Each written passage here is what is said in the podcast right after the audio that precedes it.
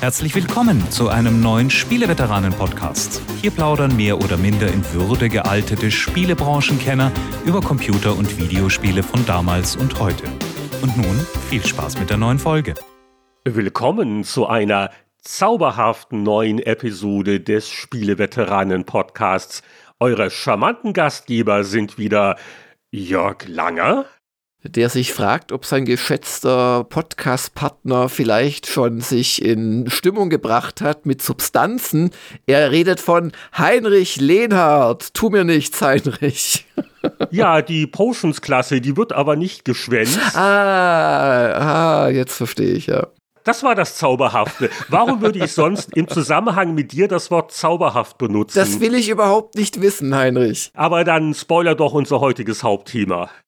Das Thema, das ihr vielleicht von dem Titel dieses Podcasts entnehmen konntet, ist Hogwarts Legacy. Ein Spiel im Harry Potter-Universum, auch wenn es 100 Jahre vorher spielt und wo wir heute mit Gast drüber reden werden. Aber was wir beschlossen haben, wo wir nicht drüber reden werden in Bezug auf Hogwarts Legacy, ist über irgendwelche Boykottgeschichten. Ja, es, es gibt genug über das Spiel zu erzählen. Das hast du ja letztes Mal auch so verlockend beschrieben, dass ich mich da nicht gewehrt habe, als äh, die Idee aufkam, hey, wir hatten lang kein neues Spiel mehr und das ist auch richtig gut. Und ich glaube, ich hatte ja in der äh, Episode letzte Woche meine persönliche Meinung auch schon zum Ausdruck gebracht, was ich von den Empörungsgeschichten halte. Und ich habe auch gleich noch eine Newsmeldung und so weiter und so fort. Aber ja, also wir konzentrieren uns auf das Spiel. Und dann haben wir natürlich auch noch unser News-Segment und eine Leserfrage und wir haben auch was gespielt und auch da gibt es ein sehr großes Thema diese Woche. Und ich kann auch vermelden, also bei mir sind keine abgeschossenen Ballons aufs Dach oder so gefallen. Das war ja bei uns der große Aufrieger. Ah, stimmt. Letzte Woche. Die UFOs, die im Tagesrhythmus auf einmal abgeschossen wurden über Nordamerika. Aber, aber du bist ja. in Kanada, da schießen sie doch nicht so leicht, oder? Ja, deswegen haben wir das NORAD-Abkommen. Das war mir auch nicht so richtig bewusst, aber war jetzt natürlich groß in den News. Es gibt wirklich diesen Verband mit den äh, Amerikanern, hm. um den Luftraum, den gemeinsam zu schützen. Ich glaube, die Grundidee, die kommt aus dem Kalten Krieg, dass wenn da irgendwelche tückischen Feindmächte so über den Nordpol hinweg, ne, so die Abkürzung nehmen, hm. um irgendwas in den USA zu treffen, wäre es vielleicht sinnvoll, wenn man da frühzeitig gemeinsam äh, was dagegen unternimmt. Und äh, das war jetzt aber wohl letzte Woche das erste Mal, dass NORAD-Maschinen auch wirklich was abgeschossen haben. Also NORAD-Maschinen sind dann natürlich dann da rein entsandte nationale Flieger, also wahrscheinlich aus den USA. Meine erste Reaktion war, oh, Kanada hat eine Luftwaffe. aber, aber, wir durften wohl auch mitfliegen, also auch mit einer eigenen Maschine. Oh. Die war auch jetzt nicht gemietet. Echt? Aber ich glaube, das eigentliche Abschießen hat man den Amerikanern überlassen. Das ist vielleicht eine gute Idee. Das machen dann lieber die Profis, ja. Ja, das erstmal. Ich glaube, wir, wir, wir würden eher mit Konfetti oder mit, mit Blumensträußen genau. oder uns erstmal entschuldigen, dass wir so viel Krach machen. Aber, aber Maverick Top Gun, der würde so äh, lange um das zylinderförmige Flugobjekt kreisen, bis das durch den Luftwirbel abstürzt. Ganz genau das.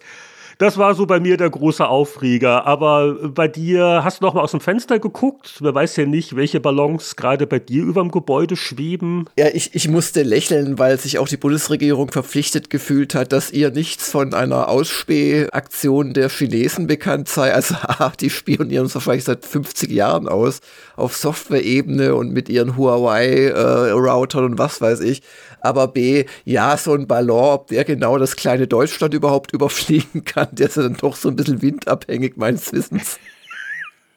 ob das den Chinesen wichtig genug ist, weil das wir jetzt nicht gerade die große, schlagkräftige Armee haben oder Luftwaffe, das hat sich, glaube ich, schon rumgesprochen. Ja, das Lustige ist vor allem, dass ja die Amis auch bei den Chinesen spionieren und überfliegen und wohl sogar behaupten es die Chinesen. Ja, jeder spielt. Aber er soll sich halt nicht erwischen lassen. auch, auch mit Ballonen, gell, ja. Dann, dann, wird er halt mal kaputt gemacht. Ja gut, so solange sie auf Ballon schießen, dann geht's ja noch. Oh, und die neueste Theorie ist meines Wissens, dass dieser besagte Ballon, weil was das andere ist, weiß ja keiner, das haben sie einfach mal runtergeholt vom Himmel. Also wer da gerade seine Drohne fliegen lässt, muss es gerade aufpassen, sonst wird die 2000 Euro DJI-Drohne von einer 100.000 Euro Sidewinder-Rakete runtergeholt. Und nachher kriegt man noch die Rechnung oder sowas, das wäre nicht gut. Der wahre Grund, warum wir die Amerikaner schießen lassen, weil äh, die Kosten für die Munition, ne? Also die Kosten kann man sich leisten. Aber im Spieleveteranen-Podcast, da lassen wir nur dann Balance steigen, wenn wir Geburtstag haben. Das ist heute nicht der Fall. Ich eröffne den News-Teil mit einer Kleinmeldung, die aber vielleicht noch ein PS ist zu dem Thema äh, Kontroversen um Spiele. Wann wird was boykottiert? Es ist nicht leicht, weil die ganzen Verflechtungen großer Konzerne haben es letzte Woche schon kurz angesprochen und passend dazu eine aktuelle Meldung. Saudi-Arabien hat seinen Anteil an Nintendo mal wieder erhöht.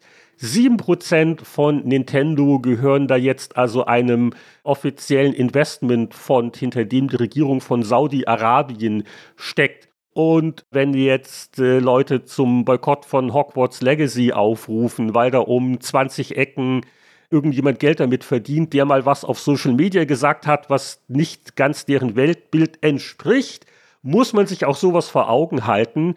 Und am besten äh, boykottiert man Videospiele generell oder alle Medien, äh, ich weiß nicht. Also es ist auf jeden Fall äh, kompliziert, weil äh, ist das jetzt ein Schurkenregime? Stört mich das jetzt? Hm. Also das ist sicherlich ein Schurkenregime, äh, aber ob einen das stört und ab welchem Prozentsatz. Äh, die Welt ist kompliziert, das heißt aber, finde ich auch nicht, dass man jetzt alles immer relativieren und abtun muss. Aber in dem Fall, glaube ich, wird die Empörung gegenüber Nintendo gering bleiben. Das wage ich einfach vorauszusagen. Ja, und das sind halt diese verschiedenen Maßstäbe, ja, die dann. Klar, ja. Und, und das, das stört mich auch so ein bisschen teilweise und eine gewisse Scheinheiligkeit bei manchen Diskussionen. Scheinheiligkeit ist der große heiße Scheiß im Internet. es ist einfach so. Oder ist gar nicht mal Scheinheiligkeit, es ist so eine, so eine, ja, man pickt sich halt was raus und das ist einem jetzt wichtig und dann ist alles andere ist nicht so wichtig. Aber ich äh, möchte jetzt unbedingt mal hier was äh, Positives berichten. Eine angenehme Überraschung es ist einige Jahre her, da wurde zum allgemeinen Entsetzen angekündigt, dass es eine Verfilmung von Tetris geben soll. Und ich habe wirklich mal nachgeguckt. Äh, Im Jahr 2014 hieß es dann noch, oh, das wird ein Sci-Fi-Action-Blockbuster, der uns das Tetris-Universum von ganz neuen Seiten zeigt. Und dann, staunlicherweise, ist das so in der Form nicht realisiert worden. Und jetzt ist äh, also heute am Aufnahmetag ein Trailer für einen bald erscheinenden Tetris-Film veröffentlicht worden, also Ende März auf Apple TV. Und der sieht richtig interessant aus, denn sie haben wohl längst schon diese Schnapsidee begraben, da jetzt irgendein Sci-Fi-Zeugs anzurichten, sondern es ist ein Film, der sich um die wahre Geschichte dreht, wie die Rechte an Tetris in die westliche ah. Welt getragen worden sind und vor allen Dingen, wie man Nintendo dazu dann auch gebracht hat, das als das äh, Beipackspiel des Gameboy des allerersten zu berücksichtigen. Und äh, wir werden das natürlich wieder verlinken. Also wer bei Tetris Film mit den Augen rollt, soll sich mal den Trailer angucken. Ich gehe davon aus, es ist also jetzt keine Dokumentation, sondern es ist schon ein bisschen aufgepeppt, also äh, KGB-Spione, Autoverfolgungsjagden, äh, Schlägereien. Ich äh, vermute, es ging in Wirklichkeit vielleicht ein bisschen friedlicher zu, aber man darf nicht vergessen, es war ne, mitten im Kalten Krieg und wie halt da dieser eine amerikanische Geschäftsmann sich da auf den Weg nach Moskau gemacht hat, um den Tetris-Erfinder zu finden und da mit dem äh, sowjetischen Staatsapparat das irgendwie alles hinzubiegen. Witziges Thema und der Trailer ist echt gut gemacht. Also, das ist so mein Kinotipp und wird auch wahrscheinlich nicht ganz so lang sein wie eine andere Videospieldokumentation, die gerade veröffentlicht worden ist. Ja, die 32 Folgen umfasst. Das muss man sich auch immer geben. Gut, die sind wahrscheinlich nicht eine Stunde lang pro Folge, aber trotzdem. Ich glaube, 22 Stunden ist die Gesamtlaufzeit, habe oh, ich gelesen. Das ist, das ist schon ja. ordentlich. Da hatte jemand nicht Lust zu kürzen. Ich kann aus eigener Erfahrung sagen, das Kürzen ist die Würze, aber kostet auch fast so viel Zeit wie das ursprüngliche Schneiden bei Dokus. Aber nicht ablenken lassen. es geht um die Double Fine Dokumentation zum Spiel Psychonauts 2, also zu dessen Entwicklung. Und ich gehe fest davon aus, du hast dir das alles schon angeguckt, äh, so zwei ja, Nächte ja. durchgedingst und also äh, das Thema ist jetzt insofern interessant, weil die Entwicklung hat sich ja über viele Jahre hingezogen. Und äh, es gab jede Menge Probleme und Finanzierung und Publisher und äh, die längste Zeit war ja Double Fine noch unabhängig. Als äh, sie dann irgendwann von Microsoft gekauft worden sind, hat sich sicher einiges geändert. Und im Mittelpunkt steht wohl auch so ein bisschen das Menschliche und die Entwickler an sich. Klingt interessant. Ich muss aber ganz ehrlich sagen, also ich habe da im Moment jetzt noch nicht die Zeit dafür, aber werde mir sicher mal, mal so die erste Folge oder so angucken weil die vorherigen Dokus, die sie ja gemacht haben über die Spieleentwicklung bei sich, die waren ja alle auch sehr ordentlich und äh, ja, aber 22 Stunden. Es ist schon ordentlich. war sie denn so schwierig, die Entwicklung? Aber sie, sie war halt auch, weil haben die ja mit angefangen, die haben da ja fast ein Jahrzehnt irgendwie sich mit dem Thema beschäftigt. Also ich weiß nicht, wie weit zurück das geht, aber das ist so äh, noch für einen gemütlichen Filmabend noch eine Empfehlung eine äh, Nachricht, die nicht sehr fröhlich ist, habe ich auch. Ich finde aber, es ist äh, durchaus äh, wert, dass das gesagt wird hier im Rahmen, denn der Ingo Horn ist verstorben. Das ist jetzt wahrscheinlich nur für Industrieinsider oder auch Hörer, die sich mit vielleicht ein bisschen anderen Themen beschäftigen, auch ist das äh, durchaus eine bekannte Persönlichkeit. Der Ingo Horn hat nämlich unter anderem, und er hat auch zu den Gründungsmitgliedern gehört, die Let's Play for Charity e.V. und Gaming Aid e.V. begleitet. Also Gaming Aid e.V. hat in den letzten Jahren immer wieder just bei auch unverhofften Todesfällen, die auf einmal aus dem Nichts kamen, im Spieleentwicklerbereich quasi versucht da zu helfen, also Spenden finanziert und dann halt da gezielt auch dann versucht, die Angehörigen zu unterstützen und auch bei sehr schweren Krankheiten. Und der Ingo Horn, den ich seit ewig und drei Tagen kannte, war bei wirklich vielen Firmen in Deutschland, bei unter anderem Virtual Interactive, er war, ach, er war bei ziemlich vielen Firmen. Er war bei Blue Byte, bei Orthogramm, bei The Games Company, bei Travian Games und eben jetzt zuletzt die letzten Jahre bei Wargaming und hat dort die europäische PR angeführt. Und der Ingo ist in Spanien, seiner Wahlheimat, ist er im Alter von 49 Jahren vor wenigen Tagen, ich glaube vorgestern, gestorben an einem Herzinfarkt. Das ist eine betrübliche Nachricht.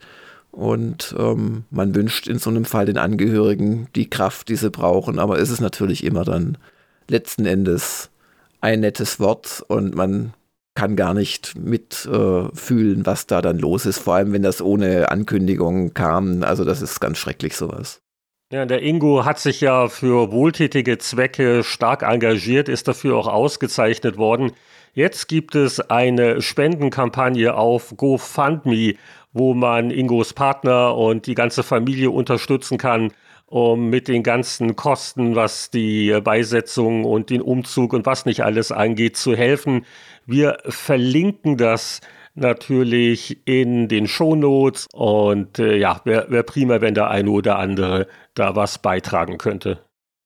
Ja, weiter im regulären News-Programm ein Hinweis noch, weil das bezieht sich auch ein bisschen auf das äh, Thema des Spieleveteranen-Podcasts der letzten Folge, die 307, eine ungerade Zahl.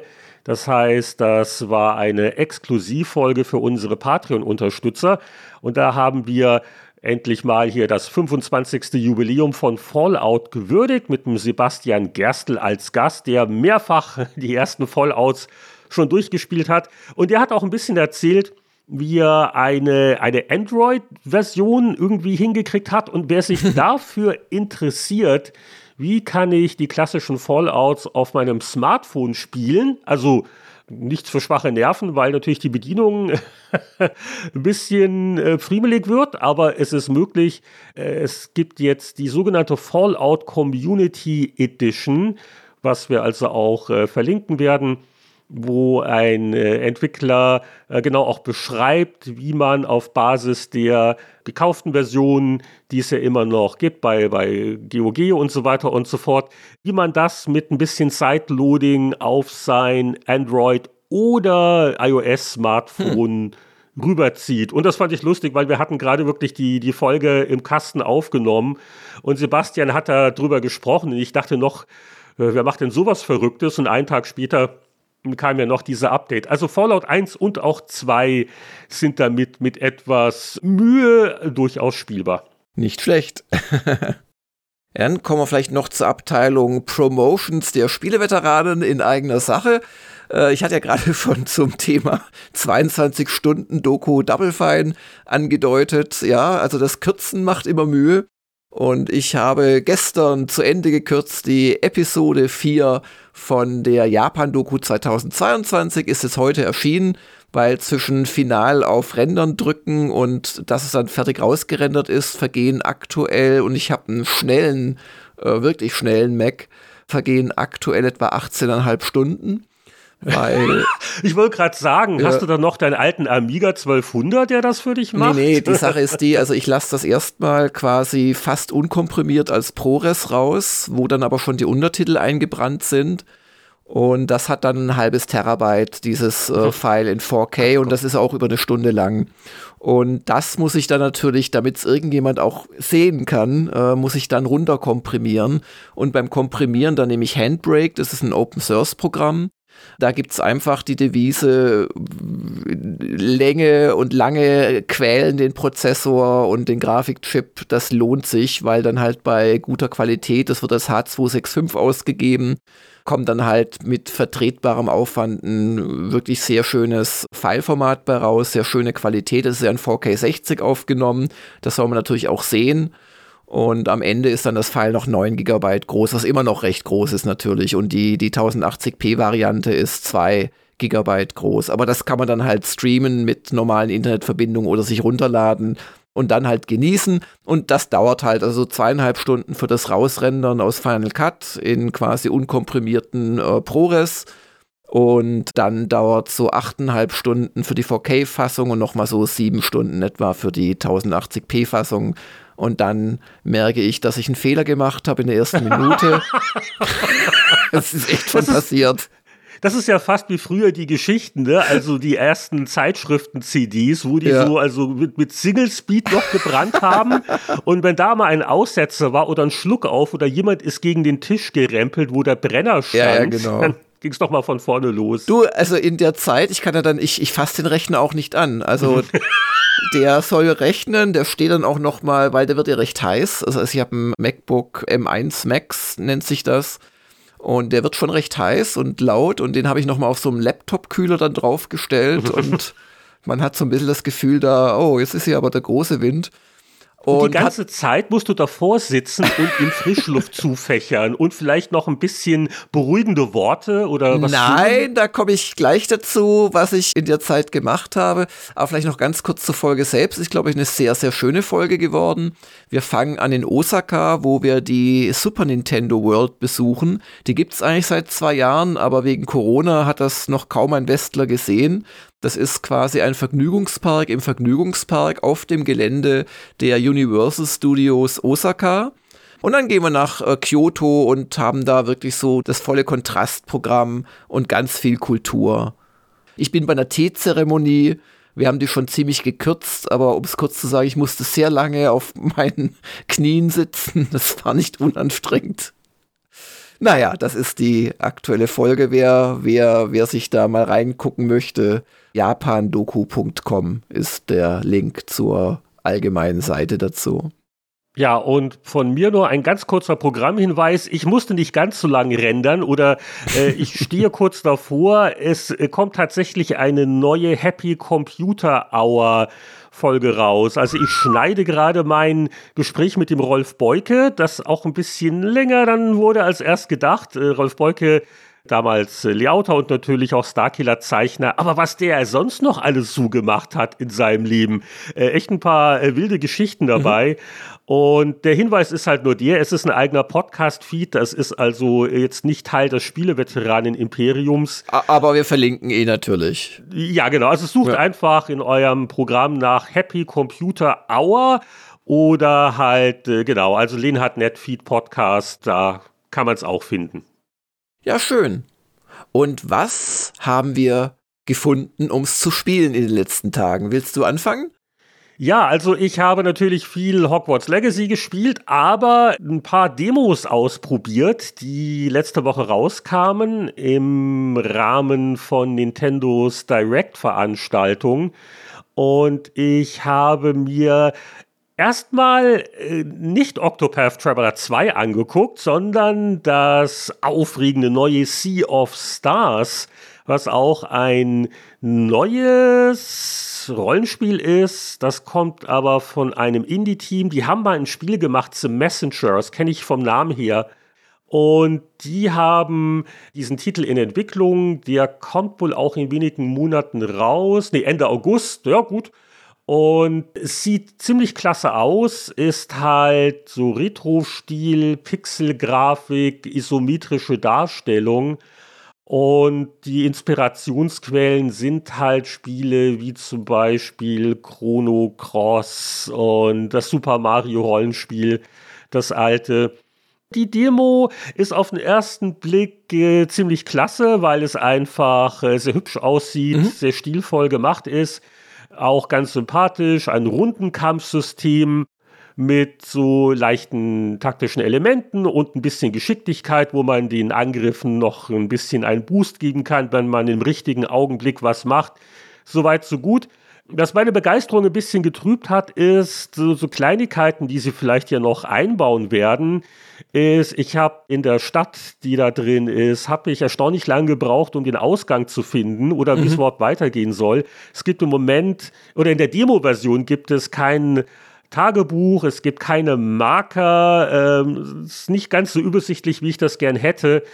Und es ist auch ein Dungeon ist drin, wo das so vom Puzzle-Faktor her schon mehr als genug für mich war. Also da werde ich mal abwarten, was die Testberichte dann sagen. Aber die Demo sollte man auf jeden Fall mal spielen.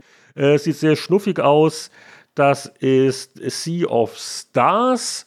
Und die andere Demo war natürlich Octopath Traveler 2. Da bin ich auch jetzt kurz vor dem Ende des Drei-Stunden-Limits. Und ja, was soll man dazu sagen? Es ist Octopath Traveler.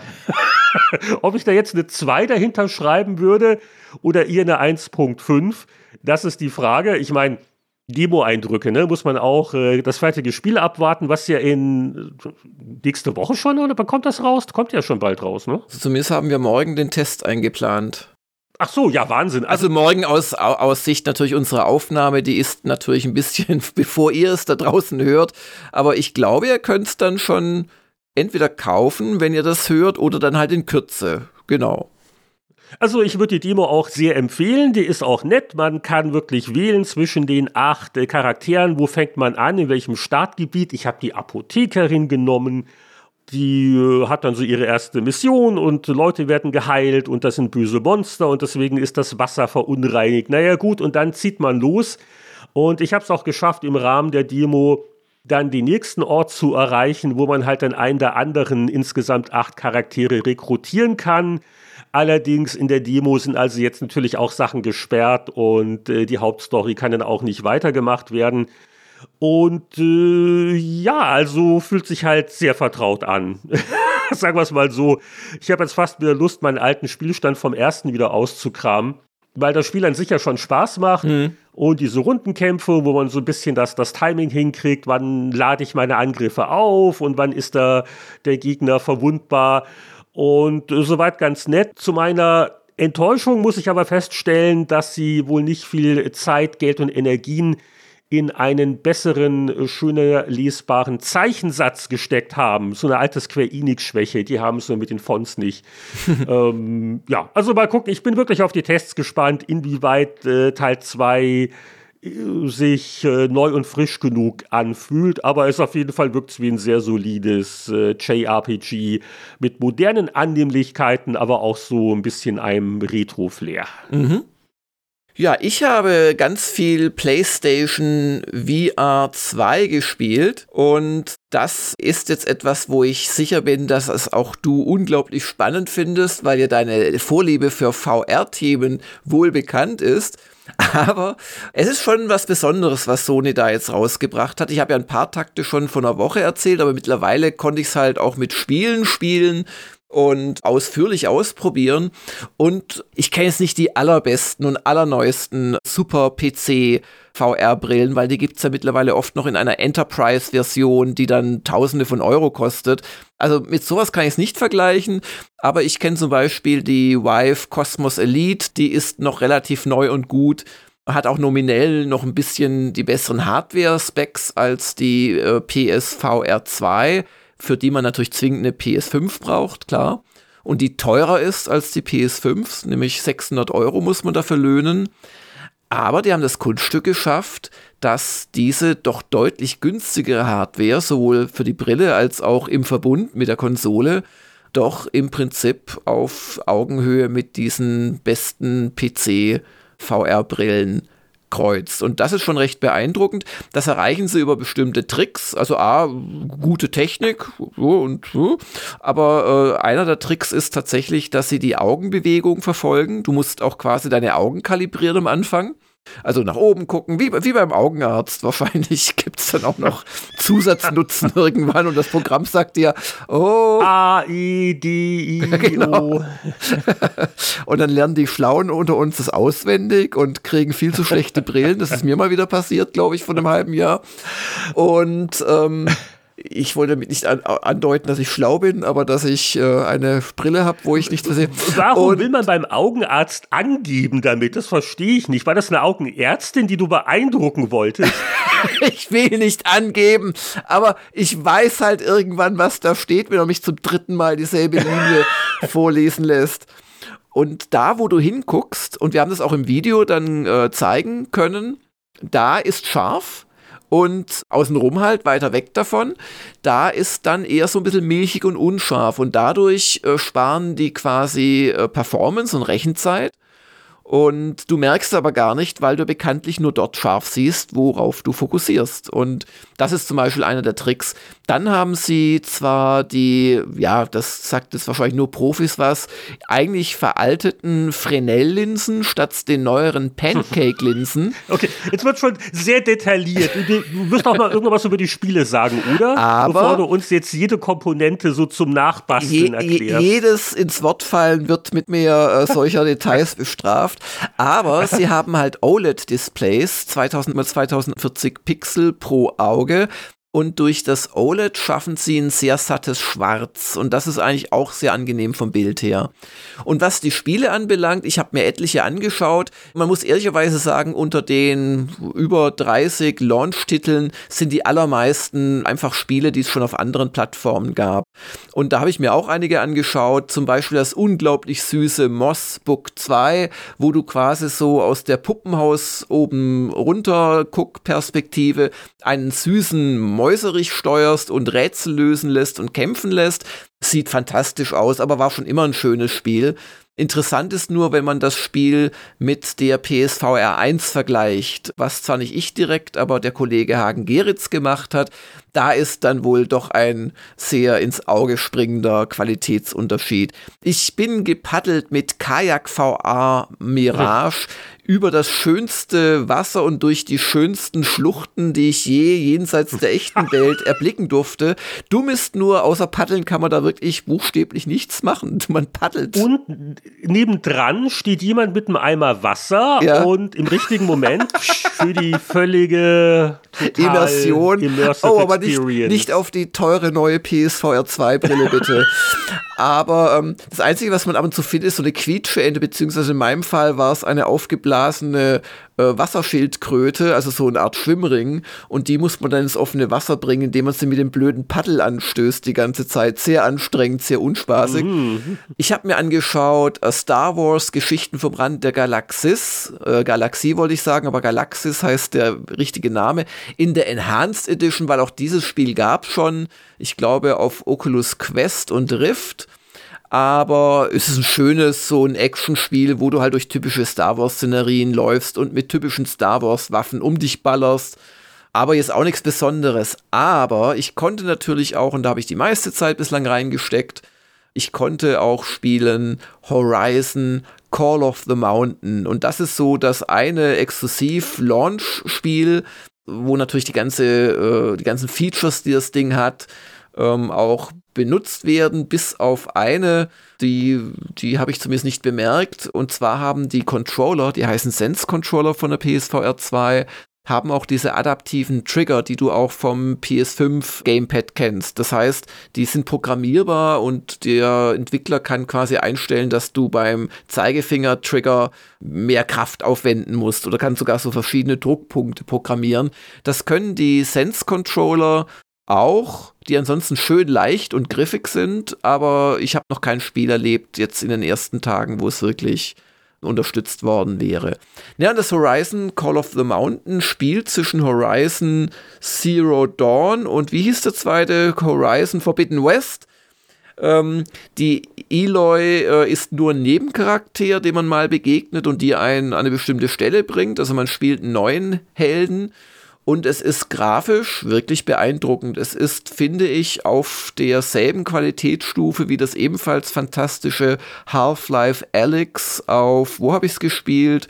HTC Vive Pro und ähm, ist ein echter Hingucker. Also du hast eine knackscharfe Grafik. Es ist im Prinzip wirklich fast wie 4K, nur halt, dass du in dem 4K drin stehst sozusagen. Es ist scharf, es gibt kein Kantenflimmern. Die Brille ist angenehm leicht, die wiegt irgendwie 560 Gramm und dadurch, dass sie halt nicht wie eine Quest 2 oder wie eine Pico 4 die ganze Technik enthält oder äh, so immanent klobig ist wie bestimmte andere Brillen, verteilt sie das Gewicht gut und das wirkt sich bei mir zumindest direkt aufs Wohlfühlerlebnis aus. Also ich, ich kann da zwei Stunden spielen und dann erst bekomme ich langsam so ein bisschen ein flaues Gefühl im Magen oder so, dass der Nacken anfängt ein bisschen zu schmerzen, dann höre ich halt auf und spielen andermal weiter.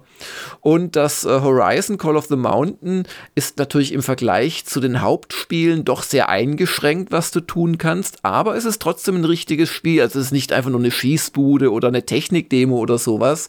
Du hast ein äh, Szenario, du hast ein Hub-Level, du hast Aufgaben, du kannst dir sogar auch so ein bisschen Missionen raussuchen oder ob du Challenges machen willst. Und du spielst das halt in VR und du kämpfst ausschließlich mit dem Bogen. Und das haben sie sehr gut gelöst, weil du bei VR immer das Problem hast, schnelle Bewegungen, da kannst du dann zum Eimer greifen oder zumindest viele Leute mit halbwegs empfindlichem Magen.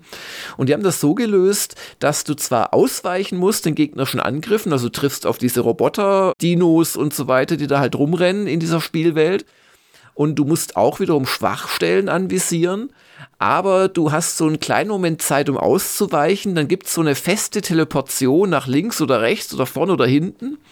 Und das ist aber so gemacht, dass dir nicht schlecht wird. Und dann hast du eine kurze Zeit, wo der Gegner verlangsamt ist. Und das kannst du halt nutzen, um mit dem rechten Arm nach hinten zu greifen, einen Pfeil aus dem Köcher zu ziehen und dann zu zielen und zu schießen. Das ist echt ganz toll gelöst. Und das Zweite, was du die meiste Zeit machst, außer natürlich rumlaufen und mal einen Schlüssel ins Schloss stecken, solche Sachen oder auch mal was craften, das ist tatsächlich Klettern. Also sie hätten das nicht nur Horizon Call of the Mountain nennen können, sie hätten auch es einfach Horizon Mountain Climbing nennen können. Du bist wirklich, also ich würde mal sagen, jetzt ohne Übertreibung ein Drittel der Spielzeit damit äh, beschäftigt zu klettern. Und zwar wow. mit den Armen und mit Spitzhacken und teilweise musst du auch springen und das kombinieren. Und das ist dann also schon ein gewisses Fitnessprogramm. Also wenn du das mal zwei Stunden spielst, beim Kämpfen dauernd nach hinten greifen und beide Arme immer erhoben haben und so. Und beim Klettern greifst du auch dauernd über dich. Das ist wirklich, also für die Untrainierten unter uns, denen wird dann schon ganz warm mit der Zeit. Also, ich halte das für ein nicht perfektes, ich habe auch einige lustige Bugs erlebt, ähm, halte es für einen wirklich guten Launch-Titel, der, der zeigt, was mit VR möglich ist und der in sich Spaß macht und der auch so neun bis elf Stunden echte Spielzeit plus halt so das übliche Sammelkram-Zeugs bietet. Und ich muss sagen, insgesamt bin ich doch sehr angetan von der PSVR 2. Aber natürlich müssen jetzt so die Spiele auch noch mehr kommen und vor allem Exklusivtitel. Es sind es auch für schon erschienene PS5-Titel diverse Patches angekündigt, zum Beispiel No Man's Sky, deren VR-Modus. Für, das habe ich schon in Tokio ausprobiert, für Resident Evil Village wird es ein Patch geben am Dienstag und das sage ich dir.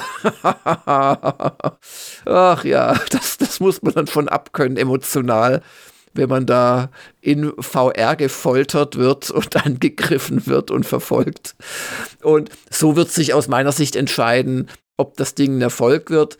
Es ist natürlich für jemanden, der für die Konsole 550 Euro oder 500 am Anfang gezahlt hat, ist es ein Heidengeld. Aber für das, was geliefert wird an Qualität, ist es wirklich erstaunlich, ich will nicht sagen preiswert, aber den Preis wert. Also das ist echt ein faszinierendes Stück Hardware.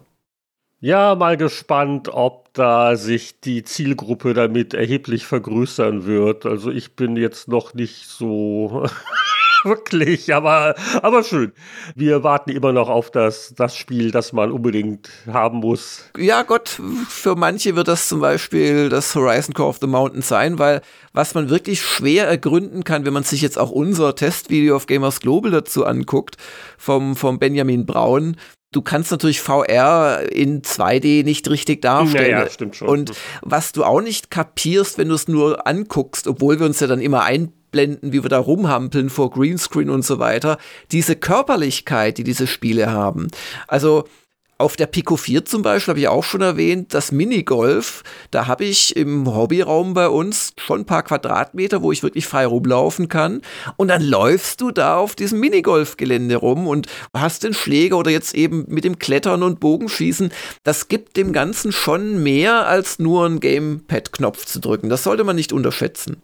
Aber ja, ich bin jetzt auch nicht, also ich sag zwar, das ist ein schönes Paket, aber ob das jetzt der Erfolg wird, ich glaube, es wird gar nicht den durchschlagenden Erfolg geben. Es, es, es ist einfach ein weiteres Angebot. Und wenn Sony, die sich das bestimmt gut überlegt haben, den langen Atem dafür haben und gucken, dass es nicht nur die 30 Spiele erscheinen und dann vielleicht nochmal 30 oder 50, sondern dass das immer weitergeht, und wenn sich das auch entsprechend natürlich verkauft, dass eine Zielgruppe da ist für die Spiele, dann können da schon noch ganz tolle Sachen entstehen. Wie gesagt, das Alex, finde ich, ist so ein Spiel, das man unbedingt gespielt haben sollte. Und da wird es dann weitere geben. Aber damit Ende der begeisterten Werbedurchsage für VR. Gucken wir mal, was so passiert. Ich habe jetzt auch keine weiteren Rückfragen. Nur noch Hörerfragen. War ich ausführlich genug? okay, Hörerfragen ist ein gutes Stichwort. Wen nehmen wir denn heute dran? Ich verlese mal hier eine Frage von Matthias Leschel, der schrieb, da ihr ja beide freischaffend arbeitet bzw. eine eigene Firma habt, gibt es da Bereiche, die nichts mit eurer eigentlichen Arbeit zu tun haben und bei denen ihr froh seid, dass sie andere machen, zum Beispiel Steuern oder Bereiche, die gerne andere tun könnten, aber es ist einfach nicht machbar oder Dinge, die immer mehr werden und auch nichts mehr mit der eigentlichen hm. Arbeit zu tun haben. Ja. Steuer ist, glaube ich, da das beste Stichwort schon, schon gefallen, oder? Steuer ist, ist aktuell ein ganz schlimmes Stichwort. Ich habe nämlich einen Steuerberaterwechsel gerade und äh, jetzt ist der erste Termin mit der neuen Steuerberaterin. Da habe ich schon ein bisschen Angst vor und muss mich vor allem noch vorbereiten und meine verdammte Januar-Monatsabrechnung endlich machen. Ach Gott, oh Gott, oh Gott.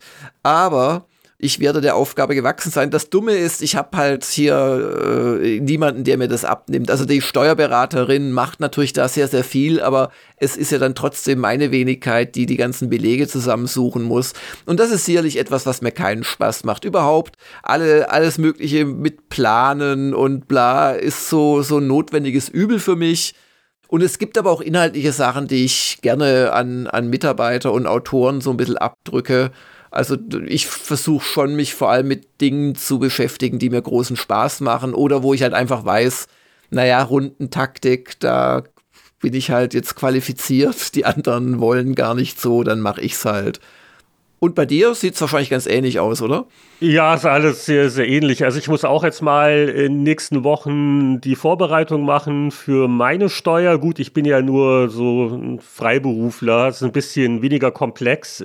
Ich habe auch manchmal das Gefühl, dass die Finanzämter bei uns oder die Anforderungen. Wir, wir, hatten ja da auch von ein, zwei Themen in den letzten Jahren. Ist alles ein bisschen lässig. Ja, es ist lässiger. Also, die wollen natürlich auch ihr Geld ziehen, aber der, der bürokratische Aufwand scheint mir geringfügig geringer zu sein. Ja, als in Deutschland. Das wird auch immer schlimmer. Das ist wirklich nicht feierlich. Aber äh, das ist lästig, aber du, du brauchst schon einen Steuerberater, um da nicht irgendwie versehentlich einfach was falsch zu machen. Dann habe ich auch verschiedene Währungen und wie wird das dann alles? Und ja, ja. vor allen Dingen ganz wichtig, möglichst viel absetzen im Rahmen des Möglichen. Ja. Und ansonsten, ich mache ja schon gern möglichst viel selbst. Und äh, manchmal denkt man sich ja so Sachen wie so, so ein Podcast-Schnitt, das kann ja auch äh, ziemlich in die Zeit gehen, wenn zu viel mhm. Stress ist. Hm. Aber ich mache es eigentlich gerne. Hm. Also äh, deswegen, also auch wenn ich es mir jetzt leisten könnte, das abzugeben, würde ich es hm. jetzt gerne machen würden, weil es ja auch äh, eine ganz witzige Arbeit ist. Hm. Aber da bin ich jetzt in einer ganz anderen Welt als äh, vor 20 Jahren oder was. Ja, ja, ja. Wo man äh, noch richtig im Verlag war und Kollegen und Untergebene und Übergebene, Übergebene Vorgesetzte genau. heißt das Wort, genau, äh, hatte. Und äh, da natürlich hätte man sich äh, gewünscht, dass es so ein Body-Double gibt, das mm. in manche Meetings geht, aber ja. das äh, war ja nicht so ohne weiteres möglich. Ja gut, aber heute würde man sich wünschen, bei bestimmten Sachen wieder in so einer wohligen Umgebung zu sein, weil als, als Chefredakteur von GameStar, ja klar, ich hatte auch so Budgetzeug und so weiter, aber ich musste mich nicht damit beschäftigen, dass äh, die Gehälter ausgezahlt werden, die sich auch monatlich ändern, weil sich ständig irgendwelche Sozialkassengeschichten und äh, und, und dieser ganze Blödsinn, da könnte ich drauf verzichten. Und umgekehrt, also ich bin so ehrlich, Podcasts, hm, ja, schneide ich es nicht so gerne, aber also mir macht so, also so komplexer Videoschnitt macht mir mittlerweile unglaublichen Spaß. Also da weißt du so, so Frame genau und zur Musik zu schneiden und überhaupt die Musik dann auch auszuwählen, die dann passt und so. Also das, das macht mir echt Freude.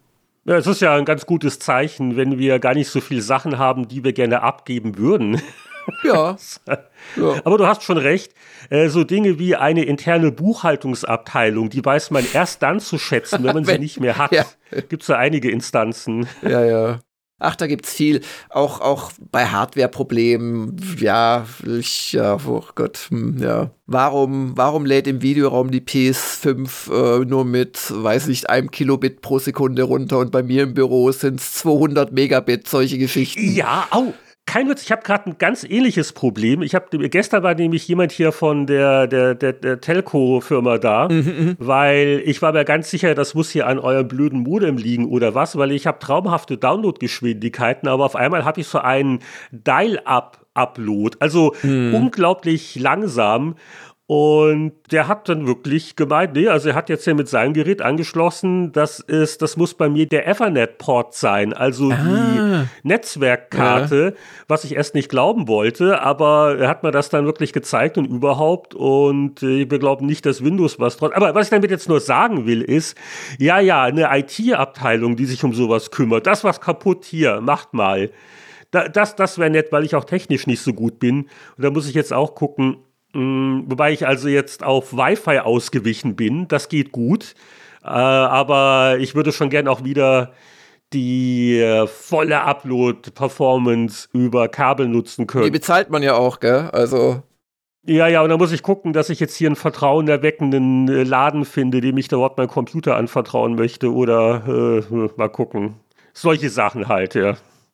Und damit klettere zumindest ich, lieber Heinrich, auf meinen fliegenden Besen und schwebe rüber ins Hauptsegment zu Hogwarts Legacy.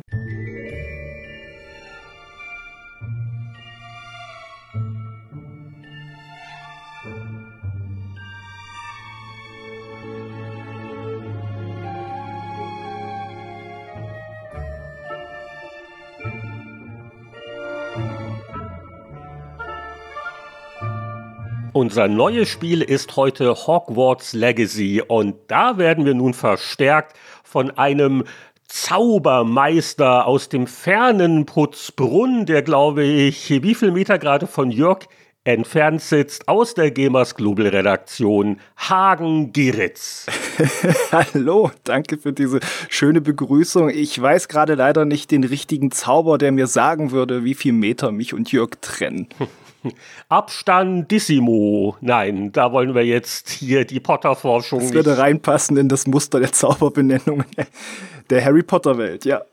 Und Hagen, du bist zum zweiten Mal im Spieleveteranen-Podcast. Du bist ja sowas wie die äh, Junior-Veteranen-Generation.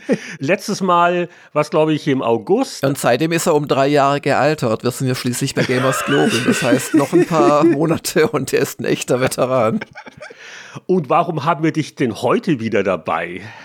Ja, beim ersten Mal war ja vielleicht Glück, beim zweiten Mal darf ich dann jetzt doch sagen, ja, ich wurde zum Veteran äh, geadelt. Wieder eingeladen worden. Ja, das ist schon was. Also, das ist Muss ja auch so, wenn man wenn man in diesen großen Talkshows im Fernsehen, da wirst du einmal eingeladen und dann nie wieder. Aber hier, so bei den Spieleveteranen, das ist jetzt schon mal was für ein Lebenslauf. Ja, ja, und ich sag mal, ich erkenne ein Muster, weil das letzte Mal war halt Two Point Campus. Äh, diesmal geht's auf eine Zauberakademie. Äh, ist ja, das so? Stimmt. Wegen meinem Hintergrund mit Deutsch- und Geschichtsstudium bin ich deswegen da äh, in der Karteikartenordnerliste gelandet. Naja, solange genau. du nicht genau. auch Broomstick äh, Flights als Kompetenz hast. Wahrscheinlich lag es nicht an der Kartei.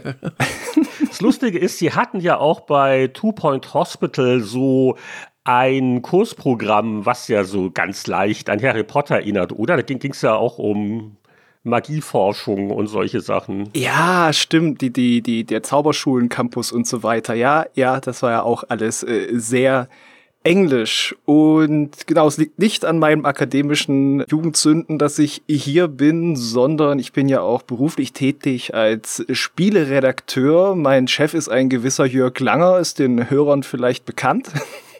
Ach du armer, äh, okay, ja, also glücklicher Angestellter. Und also es war so, im Arbeitsvertrag steht immer, dass, dass die Menschen auch an anderen Orten und bei anderen Objekten eingesetzt werden können. Das überlesen die meisten und denken sich nichts Schlimmes und fragen sich dann, warum sie im Spieleveteranen-Podcast landen. Tja.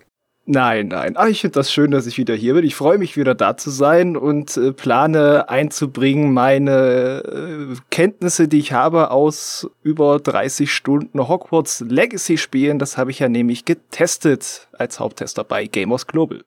Genau, du hast hier den Kompetenzvorsprung. Du hast ja eine Testversion vorab auch gehabt. Deswegen sind schon ja. gar so viele Stunden ich bin so am Aufholen. Ich nähere mich aber auch schon der 20-Stunden-Grenze. Das ist die, wo bei den meisten Spielen ich dann genug habe. Ob das hier auch der Fall sein wird, wir werden sehen. Und wo, wo ist denn Jörg etwa so im Stundenplan? Welches Semester hast du denn erreicht? Ja, noch im hohen einstelligen Bereich. Also du bist der, der Junior, der Zauberlehrling. Der Zauberlehrling. Wollen wir doch erstmal zusammenfassen, was ist das eigentlich? Wir sind hier einsteigerfreundlich. Jörg, erklär uns das mal. Hogwarts Legacy ist ein Action-Adventure mit Open World, das im Prinzip die ganze Harry Potter-Geschichte nimmt und um etwa 100 Jahre in die Vergangenheit setzt. Also es ist ein Prequel, der Harry Potter läuft und fliegt noch nicht herum und auch die meisten oder eigentlich alle der Handlungsträger aus den bekannten Romanen sind entweder noch nicht geboren oder wirklich noch sehr kleine Kinder. Und ja das ist insoweit schön, weil sich dadurch das Studio gewisse Freiheiten bei Handlung und Charaktergestaltung und so weiter nehmen konnte, statt da irgendwie sklavisch an dem kleben zu müssen, was die J.K. Rowling so erfunden hat an schönen Geschichten. Und was aber äh, das verbindende Element ist, ist natürlich das Zaubern und die Hogwarts-Akademie, die man wirklich gleich wiedererkennt und die auch so ist, wie sich zumindest Fans, mit denen ich gesprochen habe, sich auch viele Fans vorgestellt haben von den Büchern her. Also das ist ein verwinkeltes Gemäuer mit Geheimgängen und man verläuft sich im Spiel auch gerne darin. Da wirst du mir wahrscheinlich zustimmen, Hagen und auch äh, Heinrich. Oh ja. Tolle Minimap, ohne die hätte ich keine Chance, ja. Und es geht eben darum, dass man auch so in der Parallele zur Harry Potter Story eine Art besonderer Schüler ist, ein ähm, ja, Auserwählter vom Schicksal so ein bisschen. Man hat zwar kein blitzförmiges Mal auf dem Kopf und kann dem Bösesten der Bösen widerstehen, sondern man kann alte Magie sehen und nutzen. Und das macht einen halt als Spieler oder Spielerin besonders mächtig und zur zentralen Figur. Und deswegen wird man auch sehr spät bei Hogwarts überhaupt zugelassen. Also man kommt nicht aus dem Zaubererkindergarten in die erste Klasse, wie das die braven anderen Zauberstudenten machen, sondern man hat quasi so eine Art, was ist denn das im echten Leben, so eine Art zweiten Bildungsweg, den man beschreitet und darf direkt in die fünfte Klasse starten, hat auch einen der Lehrer als eigenen Mentor bekommen, der einen schon ein bisschen trainiert hat und dementsprechend reagieren halt auch die anderen auf ein und ach, das ist der Besondere oder die Besondere und so weiter. Ja, und dann fängt man an, den ersten Schultag vor gibt es natürlich einen Prolog, wo ganz schlimme Sachen passieren, ein bisschen die Handlung vorbereiten, weil natürlich gibt es eine dunkle Bedrohung und äh, dann hat man den ersten Schultag, man wird durch zwei Fragen des berühmten sprechenden Huts auf eins der vier Häuser verteilt, die es natürlich auch in diesem Spiel gibt. Also Gryffindor, das sind die Drachen, oder äh, wie heißen sie, Ravendale, das sind die Falken, oder natürlich Slytherin oder Hufflepuff. Man kann das aber auch selbst noch auswählen. Und dann hat man so die erste Schulstunde und vielleicht noch die zweite und dann kommt man zum ersten Mal nach Hogsmeade, wo man auch zum ersten Mal quasi durch die Landschaft streift, die wirklich schön gemacht ist.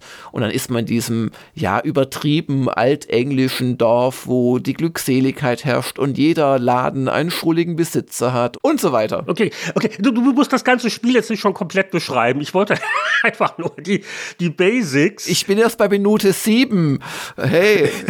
Und allein das mit den Häusern müssen wir gleich noch klären. Aber zur Abrundung sei noch gesagt, also es ist ein äh, Vollpreisspiel natürlich am 10. Februar 23 offiziell erschienen. Was kostet das bei euch? So um die 75 Euro, vermute ich mal. Ja, auf PC deutlich weniger, aber ja, also Vollpreisspiel. Ja. Und genau. draußen ist es für äh, PC, für Xbox Series X, äh, läuft auch auf der S, vermute ich mal, und auf PlayStation 5. Die Version habe ich dann jetzt auch gespielt, weil die gilt so als die stabilste. Und ihr habt, glaube ich, auch die PS5 oder auch mal auf PC reingeguckt? Nö, ich habe es vor allem auf Xbox Series X gespielt, ohne Probleme. Oh. Aber okay. Hagen, du hast ja auch einen Technikcheck gemacht. Bei dir genau. war, glaube ich, Xbox am wackeligsten und die PC-Fassung hatte sehr früh einen schönen Zeitlupen-Bug, just in Hogsmeade beim ersten Bosskampf, oder? Ja, ja, da habe ich auch inzwischen ein, äh, mal die Patchlogs gesehen, was das denn nun war. Es war tatsächlich, dass der Wind manchmal die Eigenschaft hatte, dass er Objekte nicht nur sanft wiegt, sondern anscheinend unendlich dehnt und das das ist äh, pure Magie natürlich, Ups. aber nicht so gut für die äh, Performance. Also äh, das sagt vielleicht auch schon, für den Technikcheck hatten wir ja die Vor-Release-Version und inzwischen gab es auch schon erste Patches, aber für PC und Xbox lustigerweise und noch nicht für PS5 und PS5 war aber auch die Version, die äh, bei mir im Vergleich am rundesten lief einfach, genau. Mhm, mh die läuft bei mir auch soweit makellos. Also kein einziges Mal hat er irgendwas Probleme gemacht oder ist gecrashed. Angekündigt sind aber auch noch Versionen für die, äh, ich nenne sie mal Old-Gen-Konsolen. Da gehört sicher auch die Switch dazu im direkten Vergleich. Also Switch-Version wird kommen und angeblich auch wird es irgendwann auf PS4 und Xbox One laufen. Äh, seit dem Cyberpunk Altkonsolen-Debakel sind wir da ein bisschen vorsichtig, aber wir wissen jetzt auch nichts. Aber so allein die, die Ladezeiten und so, uh, uh, ich weiß nicht, wie gut diese Versionen wirklich werden. Hm, ja, da habe ich auch meine Sorgen. Wobei, also Switch kann ich mir sogar noch vorstellen. Das ist ja alles ein bisschen kleiner, kleinere Auflösung. Aber also das Spiel sieht schon sehr schön aus, hat auch Raytracing-Effekte. Schafft es aus meiner Sicht wirklich sehr gut, die Stimmung der Bücher rüberzubringen. Natürlich auch stark von den Filmen beeinflusst. Das ist halt immer so, wenn ein Film in der Welt ist, oder wie viel sind es, glaube acht Filme sogar oder sieben. Weil der letzte zweigeteilt war, waren es ja, dann acht Filme acht, genau. von den sieben Büchern. Ich, ich komme ja auch eher von den Filmen. Ich habe gar nicht so viel Bezug zu den, zu den Büchern. Deswegen war ich auch gerade gar nicht mit den Wappentieren, mit den Häusern, ob das hinhaut. Aber auf jeden Fall Hufflepuff, Ravenclaw, Slytherin, Gryffindor, das ist das Wichtige. Ja. Also die einzige Frage, die unsere Hörer interessiert, welche Häuser haben wir gewählt? Und ich äh, bin dann nämlich mal einen ich will nicht sagen exzentrischen Weg gegangen, aber für mich war das relativ klar. Also zum einen Slytherin, also uh. es gibt Grenzen. Das sind ja auch hier wieder die, die Tierquäler und äh, was sie nicht alles machen. Okay, und dann im Prinzip hast du ja diese, diese beiden Gutshäuser und kreativ und intelligent und die heldenhaften. Ach, hör mir doch auf. Ich bin Team Hufflepuff die braven, fleißigen, loyalen Arbeiter, die nicht unbedingt immer im Rampenlicht stehen wollen. Mhm. Die gerne Blumen züchten und Heilkräuter. Ich bin stolz darauf, Hufflepuffer zu sein. Hufflepuff sind ja auch die Tierlieben, das passt ja, das passt doch. Das genau, ist so. nicht skandalös. Und, aber das ist jetzt hier der reinste Charaktertest, wie beim Online-Dating-Profil. Was seid ihr denn für Häuser? Ich habe ja schon, glaube ich, verraten, ich bin Gryffindor. Ach, die Mutigen, oh. die Helden. Ich bin im Elfenbeinturm, ich äh, bin bei den Ravenclaws eingezogen. Aber interessant, haben wir drei verschiedene Häuser gewählt und das war nicht abgesprochen. Ja. Ja. Nur wir haben noch keinen Slytherin. Nee, Slytherin ist bad. Jetzt können wir nachher noch vergleichen, welche Faserkerne wir für unsere Zauberstäbe gewählt haben. Das ist ja auch so ein Detail. den Rahmen der Sendung vielleicht etwas streng. Okay, also das haben wir geklärt. Ja, und die Vorkenntnisse finde ich auch ganz interessant. Also mir ist ja aufgefallen, so die, die deutschen Online-Magazine haben ja immer gerne auch betont, oh, und dieser Autor ist mit den Büchern als Kind aufgewachsen. Aus dazu sind wir ein bisschen zu alt. Ich habe aber die Bücher damals gerne gelesen und weiß noch, zu welcher Zeit das ein Thema wurde. Da waren wir sagen wir, noch in den USA oder schon in Kanada. Weil ich habe nämlich die ersten paar Hardcovers noch vom amerikanischen Verlag und dann mhm. kam irgendwann der Umzug und dann, die haben nämlich andere Schutzumschlag Bildmotive okay. gehabt. USA und Kanada, große kulturelle Unterschiede. Und das war so ein riesen Hype-Thema. Ganz Ende der 90er, Beginn der Nullerjahre, weiß ich noch, und dann hat man halt mal so ein Kinderbuch auch mal gelesen und das war ganz nett. Und die sind natürlich immer ambitionierter geworden, die Bücher, und auch so ein bisschen anspruchsvoller, weil das Konzept war ja auch, dass quasi die äh, Leserschaft, die junge, mit den Büchern auch älter wird. Und ich habe die alle also wirklich gerne gelesen. Einige waren toller als andere. Ich glaube, mein Liebling ist immer noch der, äh, der, war das nicht der dritte, der Gefangene von Azkaban oder wie es heißt? Ja, ich glaube, das war der dritte, der erste Dicke quasi. Der, der, der erste, genau, und dann wurden sie ja noch dicker und dann, aber also diese ganze Welt und so nett. Und die Filme habe ich sicher auch gesehen, sind mir aber weniger gut in Erinnerung als die Bücher. Routiniert und irgendwie nett und so, aber haben nicht so den bleibenden Eindruck hinterlassen. Und, und Hagen, also du bist eher ein Filmkind, was Harry Potter angeht. Genau, im Gegensatz zu meiner Frau, die die äh, Bücher verschlungen hat und dann mhm. auch mir manches Lore-Detail, äh, also alle erklärt hat, die unter meinem Radar geflogen sind. Und wie ist das bei Jörg? Buch oder Film oder gar nicht? Ich habe mit den Büchern tatsächlich angefangen, als sie noch nicht so ganz super berühmt waren, aber schon, also als schon klar war, das ist kein reines Kinderbuch. Und habe dann aber mit dem dritten aufgehört, weil mir wurden die zu groß, zu lang, zu anstrengend und dann habe ich die Filme sicherlich alle gesehen, aber ich bin, glaube ich, äh, selbst im Vergleich zu Hagen noch weniger Fan, weil die Filme habe ich echt nur so eher, wenn sie halt mal liefen oder mit den Töchtern oder so angeguckt, aber, aber nie so, wie ich Herr der Ringe angeschaut habe, so mit richtiger Begeisterung. Ja, das ist so ein Generationending. Also Harry Potter hat da bei meiner Generation schon einen anderen Stand. Also das gehört auch dann beim Studium schon dazu, dass man gesagt hat, ach komm, schauen wir die noch mal. Beziehungsweise ich glaube, wo mein Studium anfing, kam dann auch gerade der letzte raus und so. Also mhm. die habe ich auch schon mehrfach gesehen, das stimmt, ja. Ja, und Jörg hat schon angedeutet, was das Spiel auf jeden Fall schafft, ist eine sehr atmosphärisch starke und liebevolle Interpretation dieser Welt zu geben, weil auch ohne bekannte Charaktere aus Buch und Film fühlt sich das von Anfang an ich würde sagen, echt an. Das ist ja eine Fantasiewelt, aber so etwa, wie man sich das ungefähr vorgestellt hat. Also das kann man, glaube ich, abhaken als eine große Stärke des Spiels. Das auf jeden Fall. Es ist ein Spiel, das auch eine gewisse Vielfalt bietet. Also du hast das erwähnte Hogwarts als ständigen äh, Wiederkehrpunkt, wo du dir auch Quests abholst und so Nebenaufgaben und Sammelgeschichten. Aber dann hast du halt außenrum die große Open World. Die ist es nicht riesig. Also du, Heinrich, mit deiner Odyssey-Fandom-Vergangenheit wirst da dich fast ein bisschen in einem zu kleinen Areal wahrscheinlich wähnen aber es ist schon, wenn du nicht auf dem Besen fliegst oder mit irgendwelchen Viechern reitest in der Luft, bist du da schon gut unterwegs. Das ist also keine kleine Welt und es gibt auch überall was zu tun. Es ist aber doch so eine Werkstreue, die jetzt eher, sag ich mal, auf der grafischen und Detailebene funktioniert. Es sind unglaublich viele Details. Überall wackelt ein lustiger Fliegenpilz, der natürlich einen entsprechenden Namen hat und erinnert das an die Filme und hier der Poltergeist.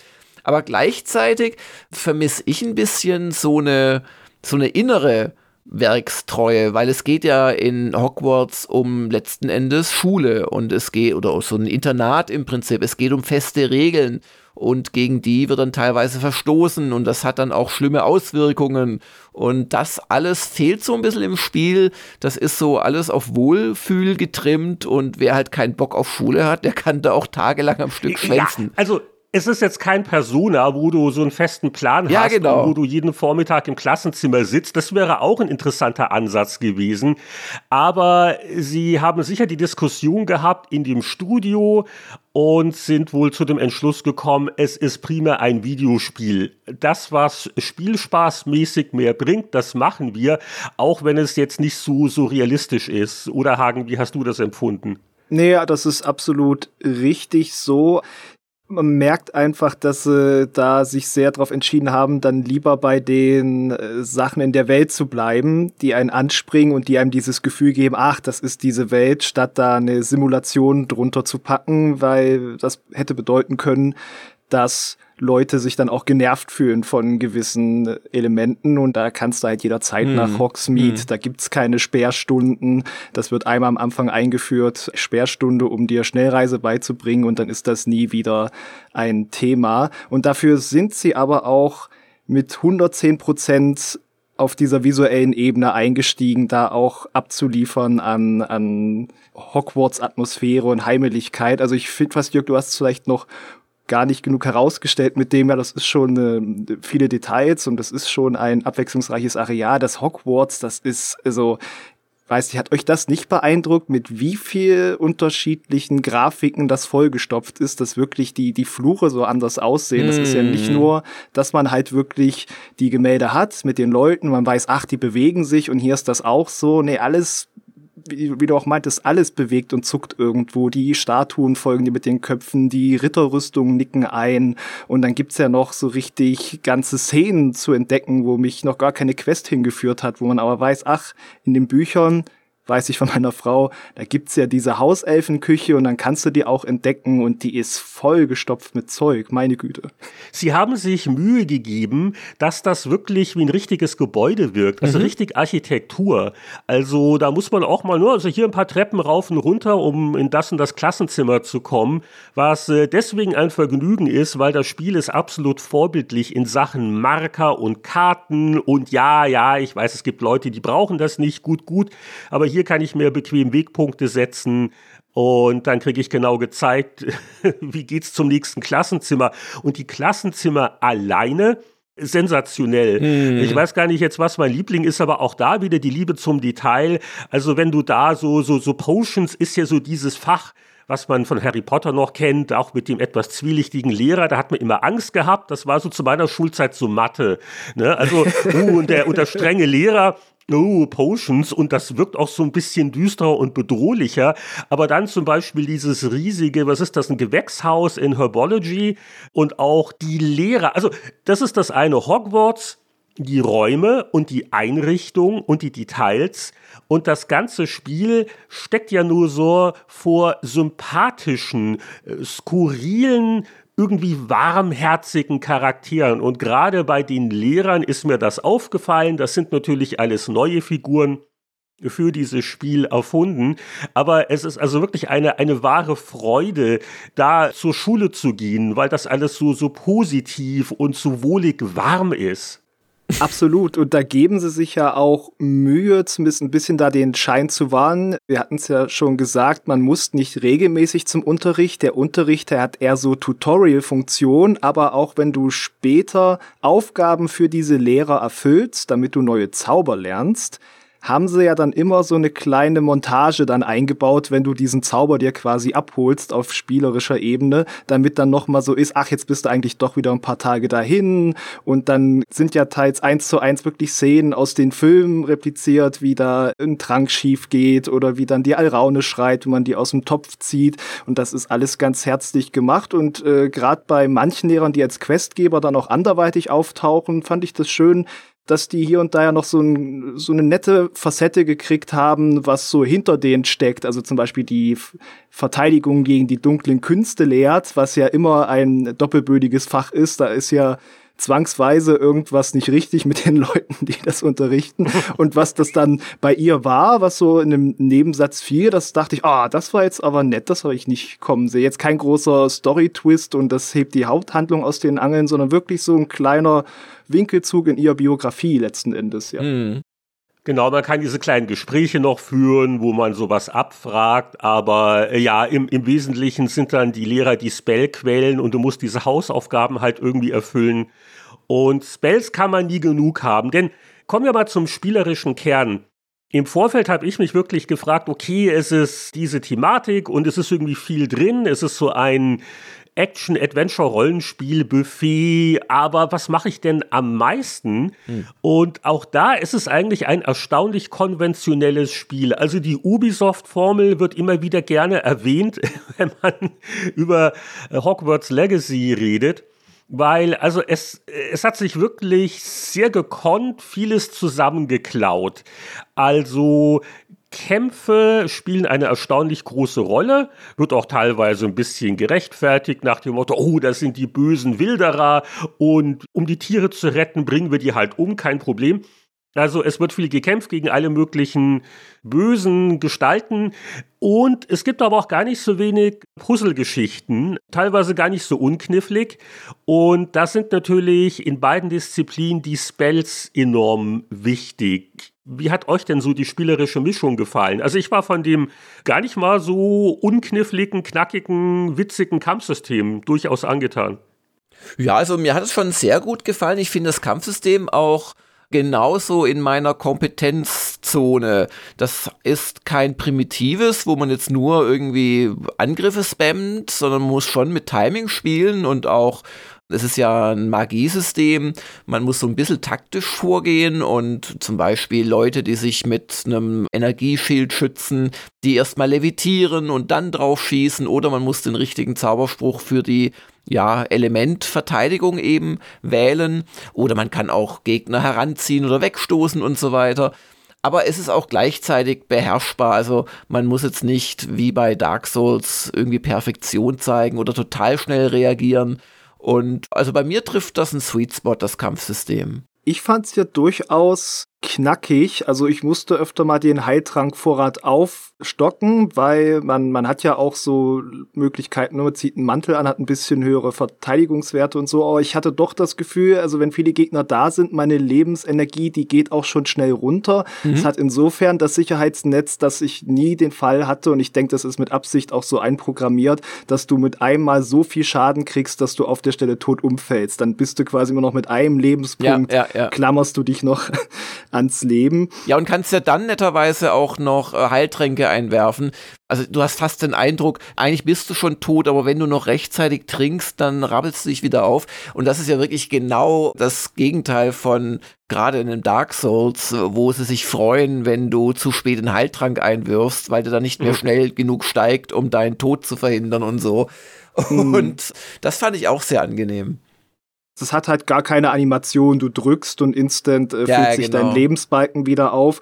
Und es, es sind ja auch erstaunlich dann schon viele Zauber. Also es ist halt schön, wie durchgängig das Zaubern eingesetzt ist, weil es gibt ja Sachen, die muss man gar nicht aktiv auswählen. Wenn man ein Schloss später knackt, stehst du halt vor einer verschlossenen Tür und dann zaubert er sein Alohomora und dann hast du so ein Schlossknack-Minispiel. Mhm. Dann gibt's ja den Standardangriff, wo man einfach nur die Schultertaste haut und äh, Funken rumschießen lässt. Und dann gibt's halt diese ganzen Spezialzauber noch, die man sich auf so vier Slots ausrüsten muss, was du meintest, Jörg, mit Schweben lassen, rumschmeißen, anzünden, entwaffnen.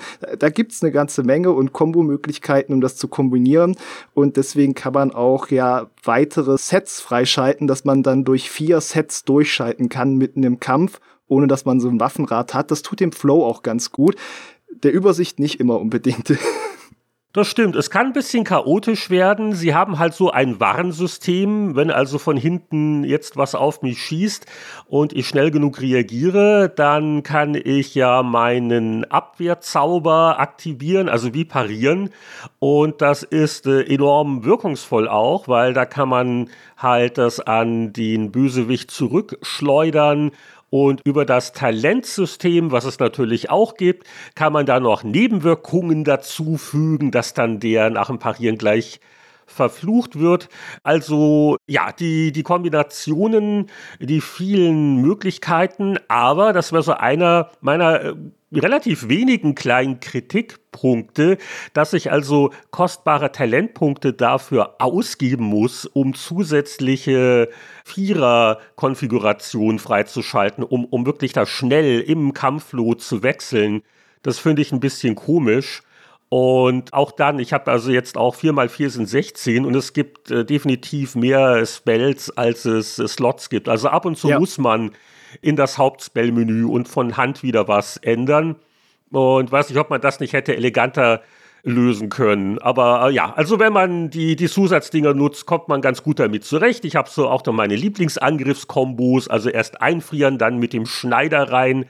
Und dann gibt es auch wieder Gegner, die man erst mit Feuer beschädigen muss. Dann natürlich die ganzen, äh, genau, ranziehen, wegstoßen, nach unten stoßen, schweben. Da gibt es auch viele witzige kleine Situationen halt jenseits der Kämpfe, wo sie auch mit Physik ein bisschen spielen und wo man ganz, ganz nett die Spielwelt auch auf die Weise manipulieren kann. Ja, und das Schöne ist, wir hatten es ja schon gesagt, man kriegt die Zauber nach und nach, teils von den Lehrern, teils über die Hauptquest, aber man kommt auch so oder so an Momente, wo man merkt, ach, jetzt brauche ich diesen Zauber auch, um weiter fortschreiten zu können. Aber es ist motivierend, weil immer was dazukommt.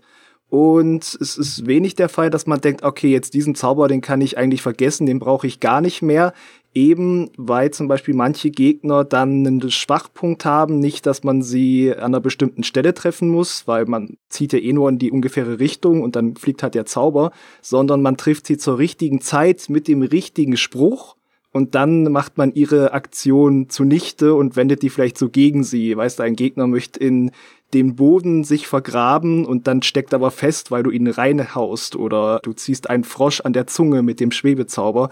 Ganz schön gemachte Sachen. Und auf der anderen Ebene ist auch das mit den Rätseln, wird ja auch gelöst durch diese Spezialzauber und dadurch bleiben die auch relevant.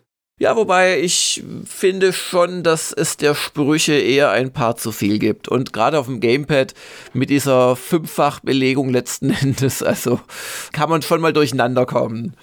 Ja, vor allen Dingen, äh, sie haben ja auch noch die, die ganzen Tiersachen auch noch quasi wie Stimmt, Spells ja, abgelegt. Ja, ja, genau. Das ja, kommt da noch ja. oben drauf, weil das, das mache ich seit kurzem, dass ich also da durch die Wiesen schleiche und versuche, irgendwelche putzigen Tierchen einzufangen, was ich jetzt auch nicht allzu intensiv weitermachen werde, weil also es gibt viele Möglichkeiten, da Zeit zu versenken in diesem Spiel. Aber, aber, Heinrich, hast du schon gemerkt, dass du den Tieren eigenen Namen geben kannst? Ja, das habe ich gemerkt. Die sind auch sehr niedlich. Wobei also die Animationen beim Striegeln und beim Füttern, die wären auch in der Hälfte der Zeit machbar gewesen. Da hätte ich nichts dagegen gehabt. Ja, immer wenn du den Fehler machst, aus Reflex so ein Katzenpaar am Boden kurz anzuwählen, kannst du dich für zehn Sekunden zurücklegen und ich sehe keinen erkennbaren Nutzen.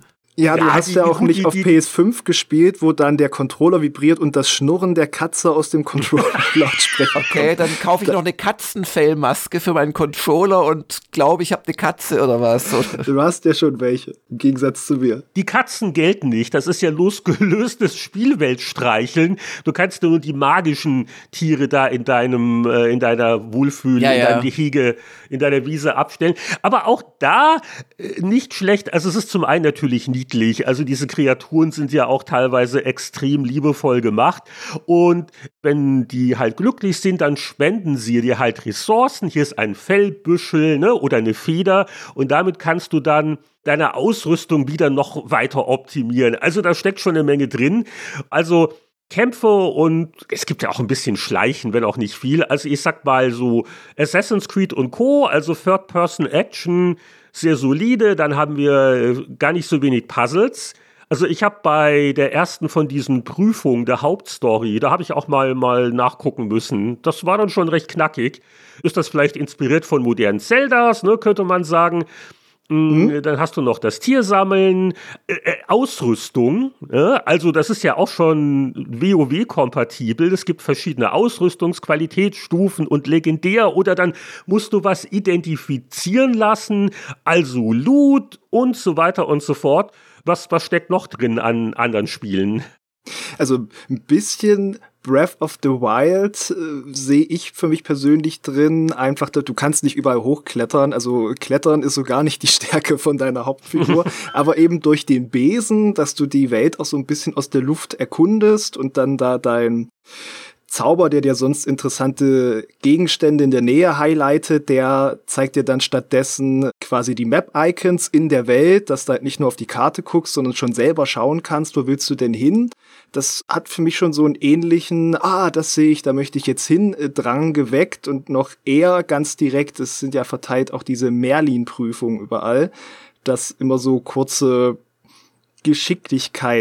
Geschicklichkeitstests sind, würde ich sagen. Also man aktiviert so eine Plattform und dann sind da. Ja, eher Denkaufgabentests. Äh, das Knifflige ist halt, du musst erst mal rauskriegen, was du eigentlich tun sollst. Bei einigen ja. ist das offensichtlicher als bei anderen, aber das gefällt dir anscheinend ganz gut. Ja, das finde ich halt schön. Also, dass es halt nicht so dieses ist, du kommst wohin und weißt schon, ah, jetzt muss ich halt wieder irgendwie fünf Leute umhauen oder so, weil manchmal musst du halt dann irgendwelche Sachen einfach abschießen, manchmal musst, siehst du, ah, da ist eine Vertiefung, wo finde ich jetzt die Kugel, die da rein muss. Äh, Geschicklichkeit kommt manchmal auch rein, wenn du nur so von Säule zu Säule springen sollst, ohne runterzufallen zwischendurch. Also da ist auch ein guter Mix. Das wiederholt sich natürlich mhm. irgendwann, aber gerade am Anfang war ich immer so, ach, was haben sie sich denn diesmal ausgedacht? Und ich habe auch diverse, die noch unerledigt rumstehen in der Welt wo ich denke, ah, mir fehlt, glaube ich, noch der richtige Zauber, um irgendwie diese Säule, die mir blau markiert wird, irgendwas soll ich damit machen, aber keiner meiner Zauber bringt was, da muss ich später wiederkommen. Da musst du erst deine Hausaufgaben machen und dann vielleicht bringt dir die nette Lehrkraft diesen Spell bei. Ja, ja, also das motiviert aber enorm, muss ich sagen. Ja, man könnte ja auch mal sagen, die, die, die Hausaufgaben sind ja auch sowas wie, man, man kann ja Pflanzen nutzen oder Tränke als Unterstützung im Kampf, dass man die auch mal anwendet oder mehrere gleichzeitig oder dass man ein gewisses Besenrennen gewinnt. Das kommt halt immer auf den Lehrer an, ne? welcher Lehrer verlangt was von dir.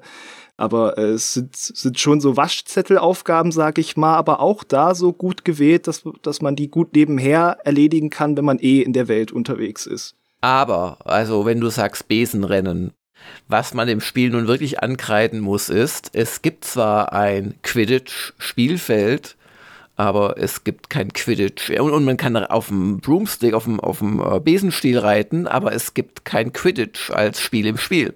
Großes also nicht so weit ich gekommen bin. Nee. Ich weiß aber nicht, ob das. Das kommt auch nicht mehr. Nee. Das kommt auch nicht mehr, ja. Also, wir haben gestern Abend just die Konversation gehabt, weil ich der äh, Mitbewohnerin hier meine Besenflugkünste vorgeführt habe. Die Frage kam natürlich auch. Ich habe sofort gesagt, es braucht es absolut nicht. Also Hogwarts Legacy ist dermaßen vollgestopft mit Spielelementen und Aktivitäten. Das letzte, was ich jetzt brauche, ist ein schon von der Rowling sehr schlecht ausgedachtes Pseudosportspiel weil die Quidditch-Regeln, die sind einfach bescheuert. das ist so, wie es ist. Und das, das wurde zwar immer ganz nett beschrieben. Das kannst du doch gar nicht beurteilen, ohne selbst Zauberer zu sein. ohne selbst gespielt zu haben. Und in den Filmen war das natürlich für die Action-Szenen aber ich wüsste nicht, also ganz ehrlich, wenn das die eine Sache war, wo sie gesagt haben, okay, da, wir müssen irgendwo kürzen, sonst wird das dieses Jahr nicht mehr fertig, wunderbar. Oder hebt euch das als DLC auf oder für Nachfolger. Also ich vermisse Quidditch erstaunlich wenig. Ja, ich vermisse es, wie gesagt, weil ich fände, es hätte schon eine schöne Abwechslung gegeben und auch einen Rahmen vielleicht. Da hätte man ja auf ein Turnier sich vorbereiten können. Und wenn ich gerade dabei bin, ein bisschen zu lästern, ich habe es ja schon angedeutet, es, es fehlt so ein bisschen die, ja, die Schul- und Weltsimulation im Hintergrund. Die Harry Potter Bücher und Filme drehen sich ja auch immer wieder um diese Konkurrenz der vier Häuser und natürlich im Guten, aber vielleicht auch manchmal nicht und dass sie das so überhaupt nicht haben, außer mal vielleicht in einer fest verdrahteten Mission.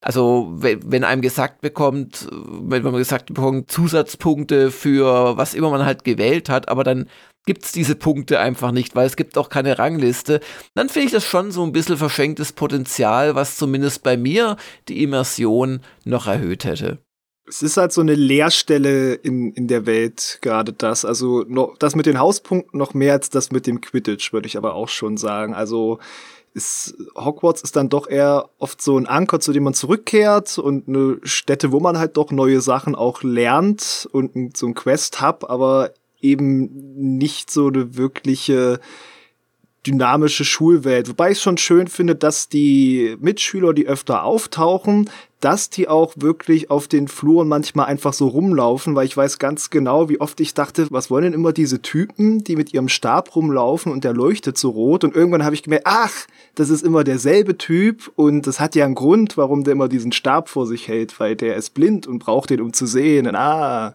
und deswegen habe ich den aber natürlich auch immer erkannt, wenn mhm. er außerhalb der Story irgendwo rumlief.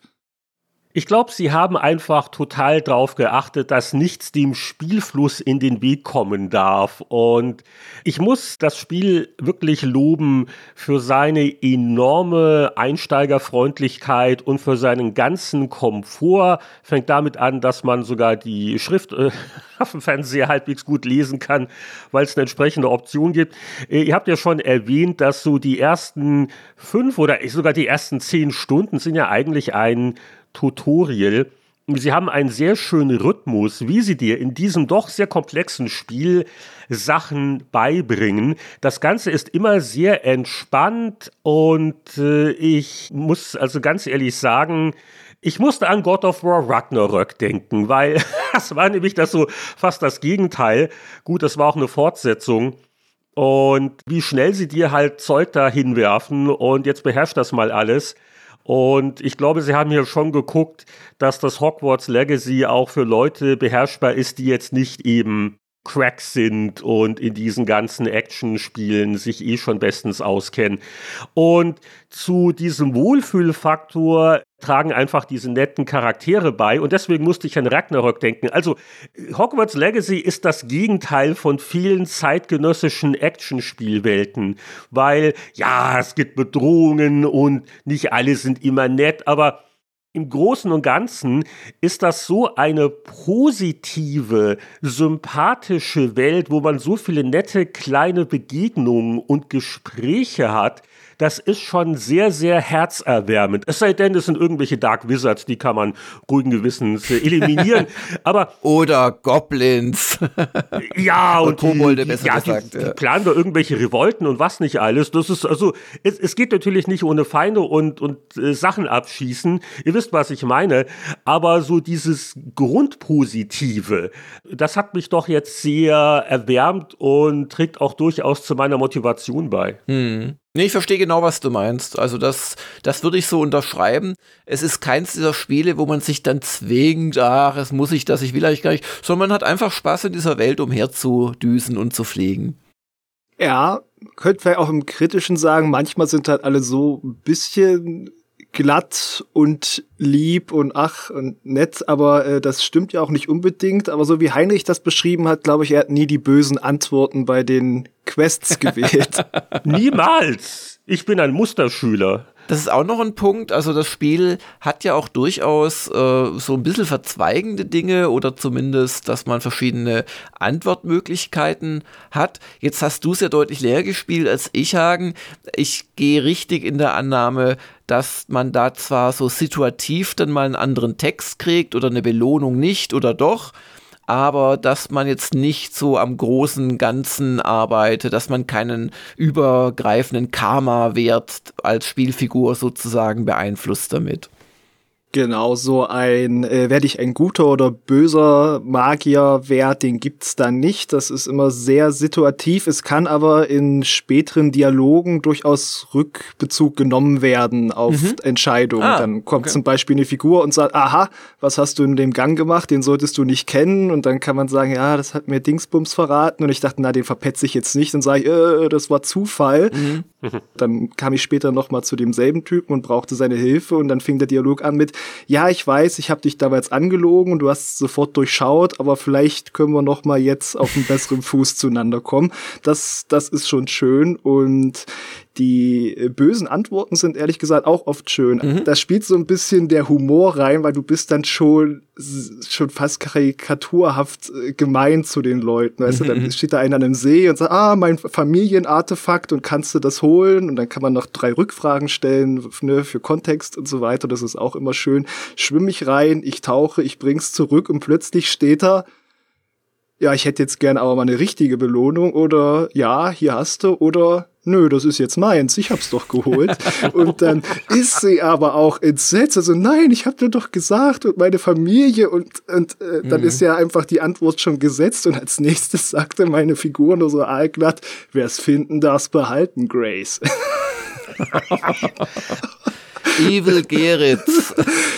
Also wer ein richtiges Slytherin-Roleplay machen will. Und danach sagen aber alle zu dir, ach, du bist so toll und so nett und so weiter. Die, das hat vielleicht einfach nur keiner beobachtet. Und das ist aber auch wirklich was Schönes. Also ganz vereinzelt kommt es vor. Einmal hatte ich den Fall, wo jemand wollte, dass ich einbreche und Diebstahl begehe und ich konnte sagen, ja, mache ich. Oder ah nee, gibt's keinen anderen Weg und dann hat sich wirklich das nächste Questziel geändert, mhm. nämlich ob ich das Ding stehle oder ob ich es anderweitig besorge, also nicht dasselbe Item, sondern ein ähnliches und ihm nur erzähle, das wäre gestohlen, damit er sich kein Ärger einhandelt.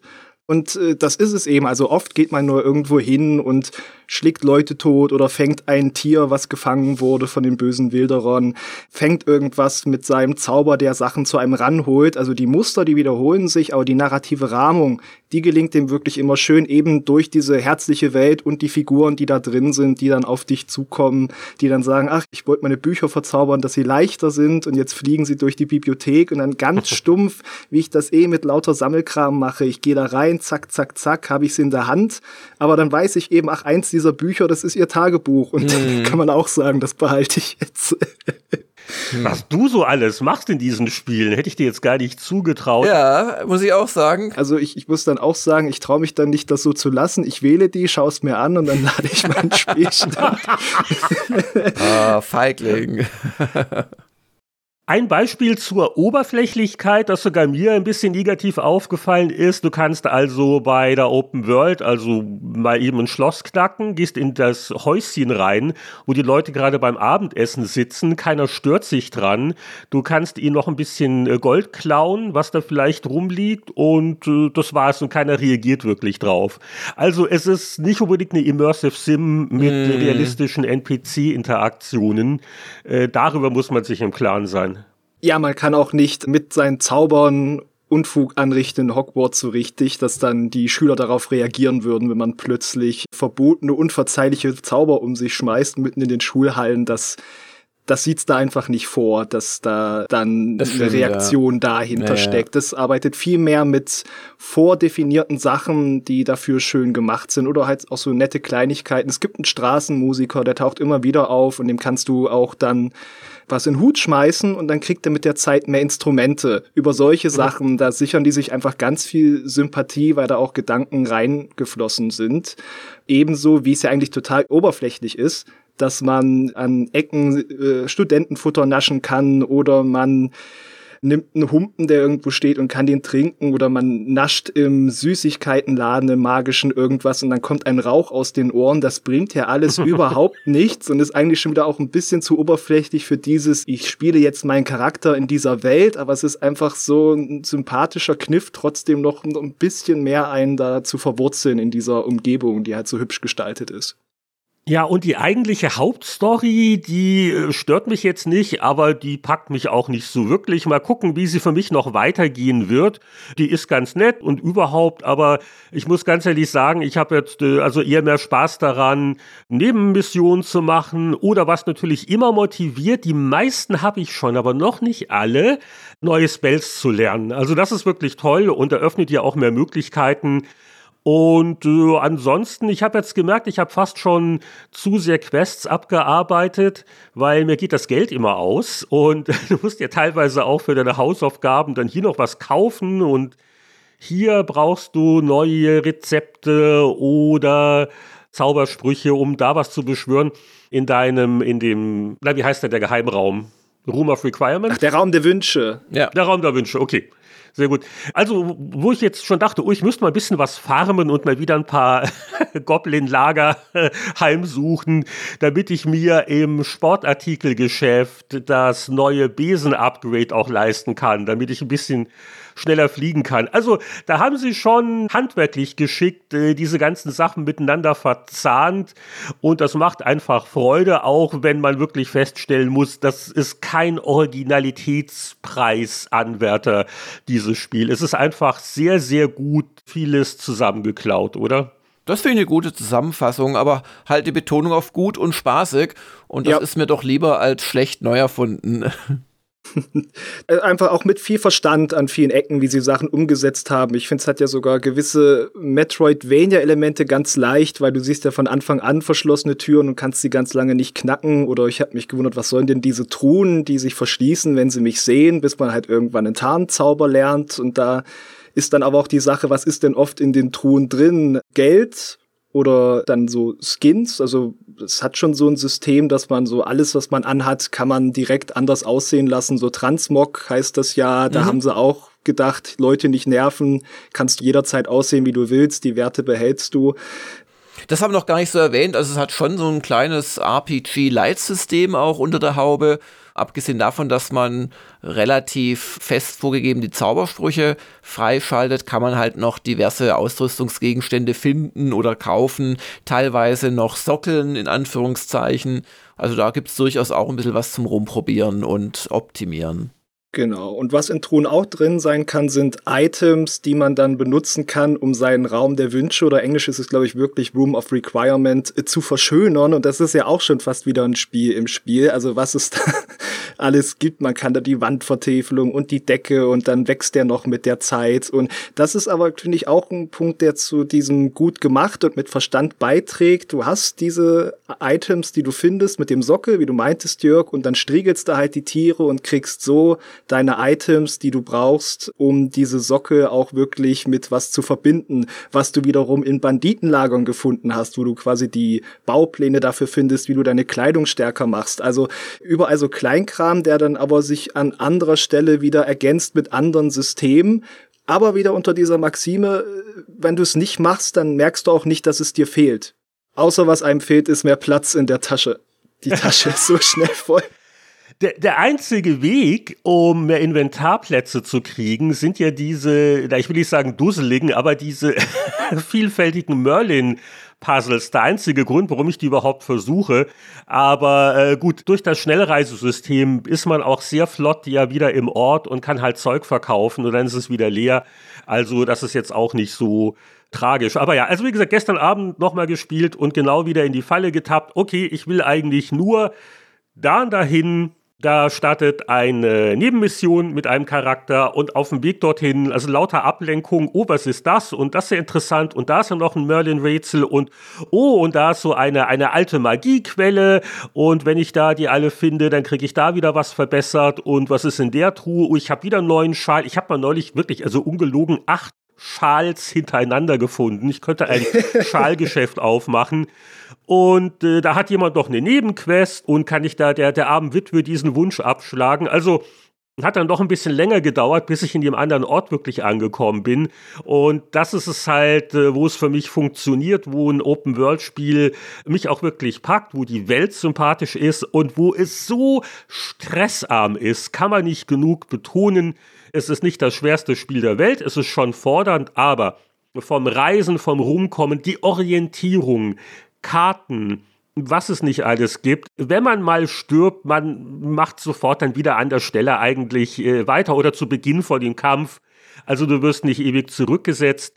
Es ist halt auf den modernen Systemen alles sehr schnell mit den Ladezeiten. Also es flutscht einfach sehr gut und äh, ist äh, alles in allem für mich also ein deutlich besseres Spiel, als ich je gedacht hätte und wirklich eines der besten Open-World-Spiele, die ich in den letzten Jahren ausprobiert habe. Ja, das ist ein sehr positives Fazit. Ja, dann wollt, wollt, wollt ihr auch noch gleich, wo, wo ich jetzt irgendwie schon bei diesem Tenor bin, weil wir noch ein bisschen auch Pressezitate verlesen. Wie ist denn euer persönliches Fazit?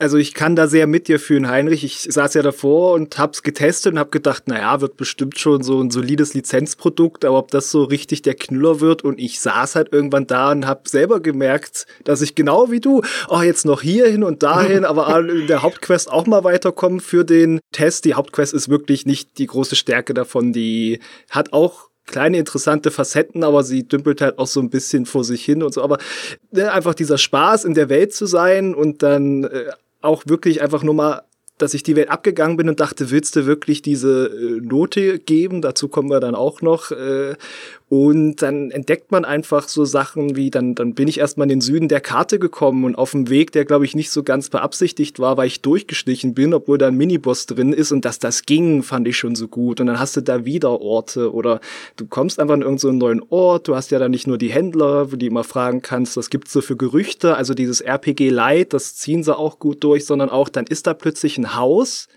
das ist so halb in einen Baum reingewachsen und ich habe immer noch keine Quest, die dahin führt, aber das ist einfach so ein schönes Detail. Ich denke mir, die müssen doch irgendwas damit machen. Das können die doch nicht einfach so in die Welt setzen und denken, vielleicht sieht man es vielleicht auch nicht. Also, und das, das macht halt wirklich für mich auch diesen Wow-Faktor aus und auch durchaus was, in seiner Detailfülle und äh, Liebe, die da drin steckt in der Gestaltung dieser Welt, durchaus was, wo sich andere Spieler auch was abschauen könnten, damit halt Gebiete doch Sachen wiederverwenden und trotzdem nicht wie äh, kopiert wirken. Vorbildlich, kurz gesagt. Ja.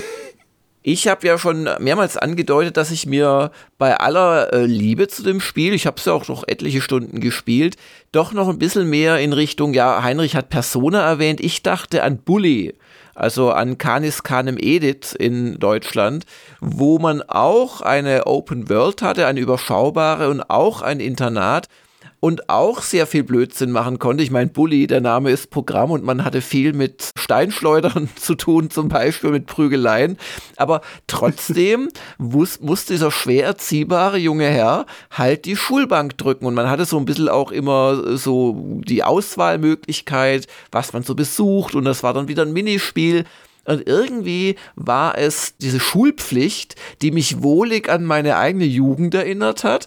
Und die in Verbindung. Ich hoffe, das war nicht ganz so gewalttätig bei dir. Äh, nein, ich wurde immer nur in Schwitzkasten genommen und verprügelt und so, aber ich habe niemandem was getan, da war ich körperlich zu schwach zu. Und ähm, außer schwächere, wenn ich welche gefunden habe, so in, in niedrigeren Klassenstufen, die konnte ich dann unterdrücken. Nein, um Gottes Willen. Alles lieb. Wir reden von, wir reden vom schwäbischen Provinz, äh, ja, also alles gut. Aber ähm, Rituale. Äh, an Bully hat mich nämlich auch noch eine zweite Sache erinnert und zwar gibt es ja eine Progression in Hogwarts Legacy über die Jahreszeiten. Also wenn man ein Kapitel abschließt, dann wird es vom Sommer zum Herbst und dann zum Winter und so weiter. Und das gibt es halt auch in Bully. Und wie gesagt, ich hätte mir mehr Simulation noch gewünscht. Das hätte mein Vergnügen noch gesteigert. Ich finde es trotzdem ein gutes Spiel, aber ich glaube, ich bin ein bisschen weniger begeistert als ihr. Ja, dann gucken wir doch mal unauffällig nach, was die Fachpresse dazu zu schreiben hat. Auf Metacritic liegt das Spiel auf der PS5 zum Beispiel im Schnitt bei 84 Prozent, bei 78 Wertungen. PC-Version auch 84 bei 18 Wertungen, die Xbox-Version 90 Prozent bei 16 Wertungen, also so dieser mittlere bis hohe 80er-Bereich im Schnitt und im Einzelfall haben wir uns ja folgende Wertungen rausgeguckt. Fangen wir doch an mit der GameStar und da muss man gleich wieder ein bisschen äh, mathematisch erklären, wie deren aktuelle Wertung über die PC-Version zustande gekommen ist. ja, also die GameStar kommt auf 78 Prozent, wobei sie einen heftigen Technikabzug von 10 Prozentpunkten einberechnet. Ja, das haben die bestimmt sich nicht einfach ausgedacht, aber ich muss sagen, dass wir diese starken Probleme nur teilweise nachvollziehen konnten. Ist einfach, also ja, so. Also eigentlich 88 minus 10 und durchaus die Option, wenn dann Patches das richten, dann auch die Wertung wieder zu erhöhen. Und die Testerin Natalie Schermann schreibt, die Open World entführt mich sofort in ihren motivierenden Spielfluss. Mal biege ich ab, um ein kreatives Rätsel zu lösen. Mal folge ich Schmetterlingen und finde eine Schatztruhe. An der nächsten Ecke helfe ich einem freundlichen Kobold, seine Sachen zurückzubekommen. Alles, was ich in dieser Welt mache, fühlt sich belohnend, spaßig und nicht nach typischer Open-World-Aktivität an. Schaltet unbedingt direkt zu Beginn die Minimap ab. Hogwarts Nein, lass die an. Aber dann folgst du doch nicht den Schmetterlingen, Heinrich. Ruhe auf der hinteren Bank. Hogwarts Legacy ist ein sehr gutes Spiel. Für ein herausragendes Spiel müssen die Entwickler aber noch etwas an den Widersprüchen zwischen Story und Spielwelt schrauben, der Open World abseits von generischen Quests noch mehr Sinn verleihen und bitte auch nochmal an die Gesichter der Charaktere ran. Doch Hogwarts Legacy setzt alles andere spielerisch so gut um, dass ich über seine kleinen Makel hinwegsehen kann. Und ich darf von GamePro.de zitieren, äh, Konsolentest. Und die Wertung ist auch so ziemlich genau das, was ich vielleicht in der Konferenz vorgeschlagen hätte, nämlich 89 Prozent. Und GamePro-Tester Dennis Michel schreibt, als Harry Potter-Fan der ersten Stunde habe ich mit Hogwarts Legacy das Spiel bekommen, das ich mir früher zu PS1-Zeiten immer gewünscht habe. Eine Spielwelt, die vor liebevollen Details nur so strotzt, in der unzählige Geheimnisse und kleine Knobeleien schlummern und die mich mitten in die zauberhafte Fantasiewelt der Bücher und Filme versetzt. Zwar erinnert die Open World mit ihren unzähligen optionalen Sammelaufgaben und Herausforderungen stark an die so oft gescholtene Ubisoft-Formel. Dank motivierender Belohnungen und der magischen Art und Weise, wie ich an die Nebenaufgaben herangehe, stört mich das Schema aber nicht. Auch das nicht allzu fordernde Kampfsystem hat mich überaus positiv überrascht. Sag übrigens keiner was gegen die Ubisoft-Formel. Wenn die gut gemacht ist, ist da nichts dagegen einzuwenden. Solange es sich halt nicht alles gleich anfühlt, ja. Und dann haben wir bei gamersglobal.de einen gewissen Hagen Geritz, der da gibt eine 9 von 10, sich hier so leicht an die Spitze setzt bei, bei ganzen Zahlen. Und zur Begründung dieser hohen Wertung heißt es, Sowohl bei den Rätseln als auch bei der Riege an Gegnertypen kommt eure Bandbreite an Sprüchen gut zum Einsatz. Die Kämpfe werden zwar schnell unübersichtlich, aber als alter Beat'em-up-Fan fand ich das Kombosystem spannend und spaßig. Allerdings kann ich mir vorstellen, dass manch anderer es eher als zu hektisch und chaotisch empfindet.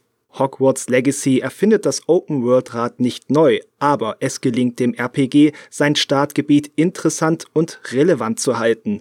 Und da Legacy eben nicht nur Masse, sondern auch einiges an Klasse bietet, verliere ich mich häufiger unversehens in anderen Aufgaben, obwohl ich doch eben noch nur die Hauptquest weiterverfolgen wollte.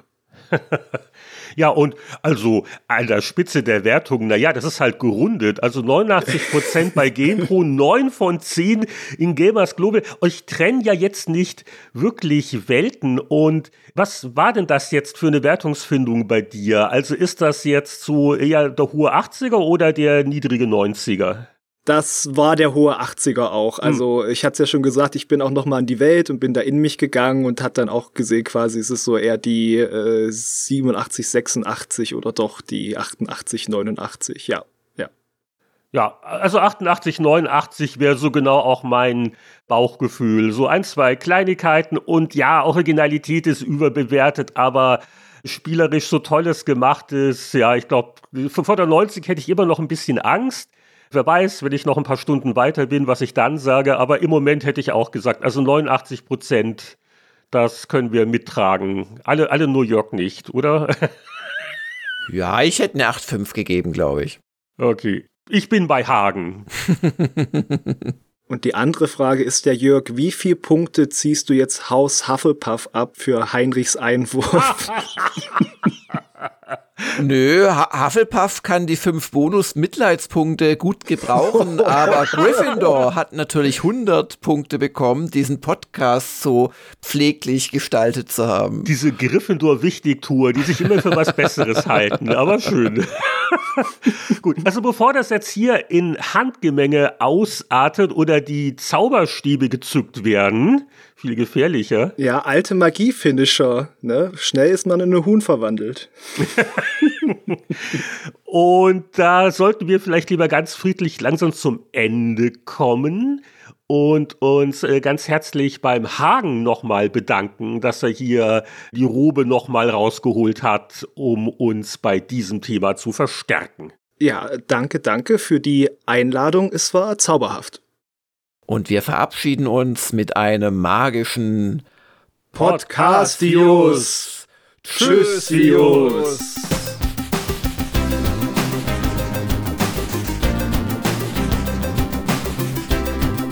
So, die Besen kommen jetzt in die Kammer zurück, denn Spieleveteranen Podcast 308 geht zu Ende. Heute mit unserer Besprechung des neuen Spiels Hogwarts Legacy. Und da bedanken wir uns herzlich beim Zauberschulen-Austausch Gastdozenten Hagen Geritz, der mit uns zusammen das Spiel analysiert hat.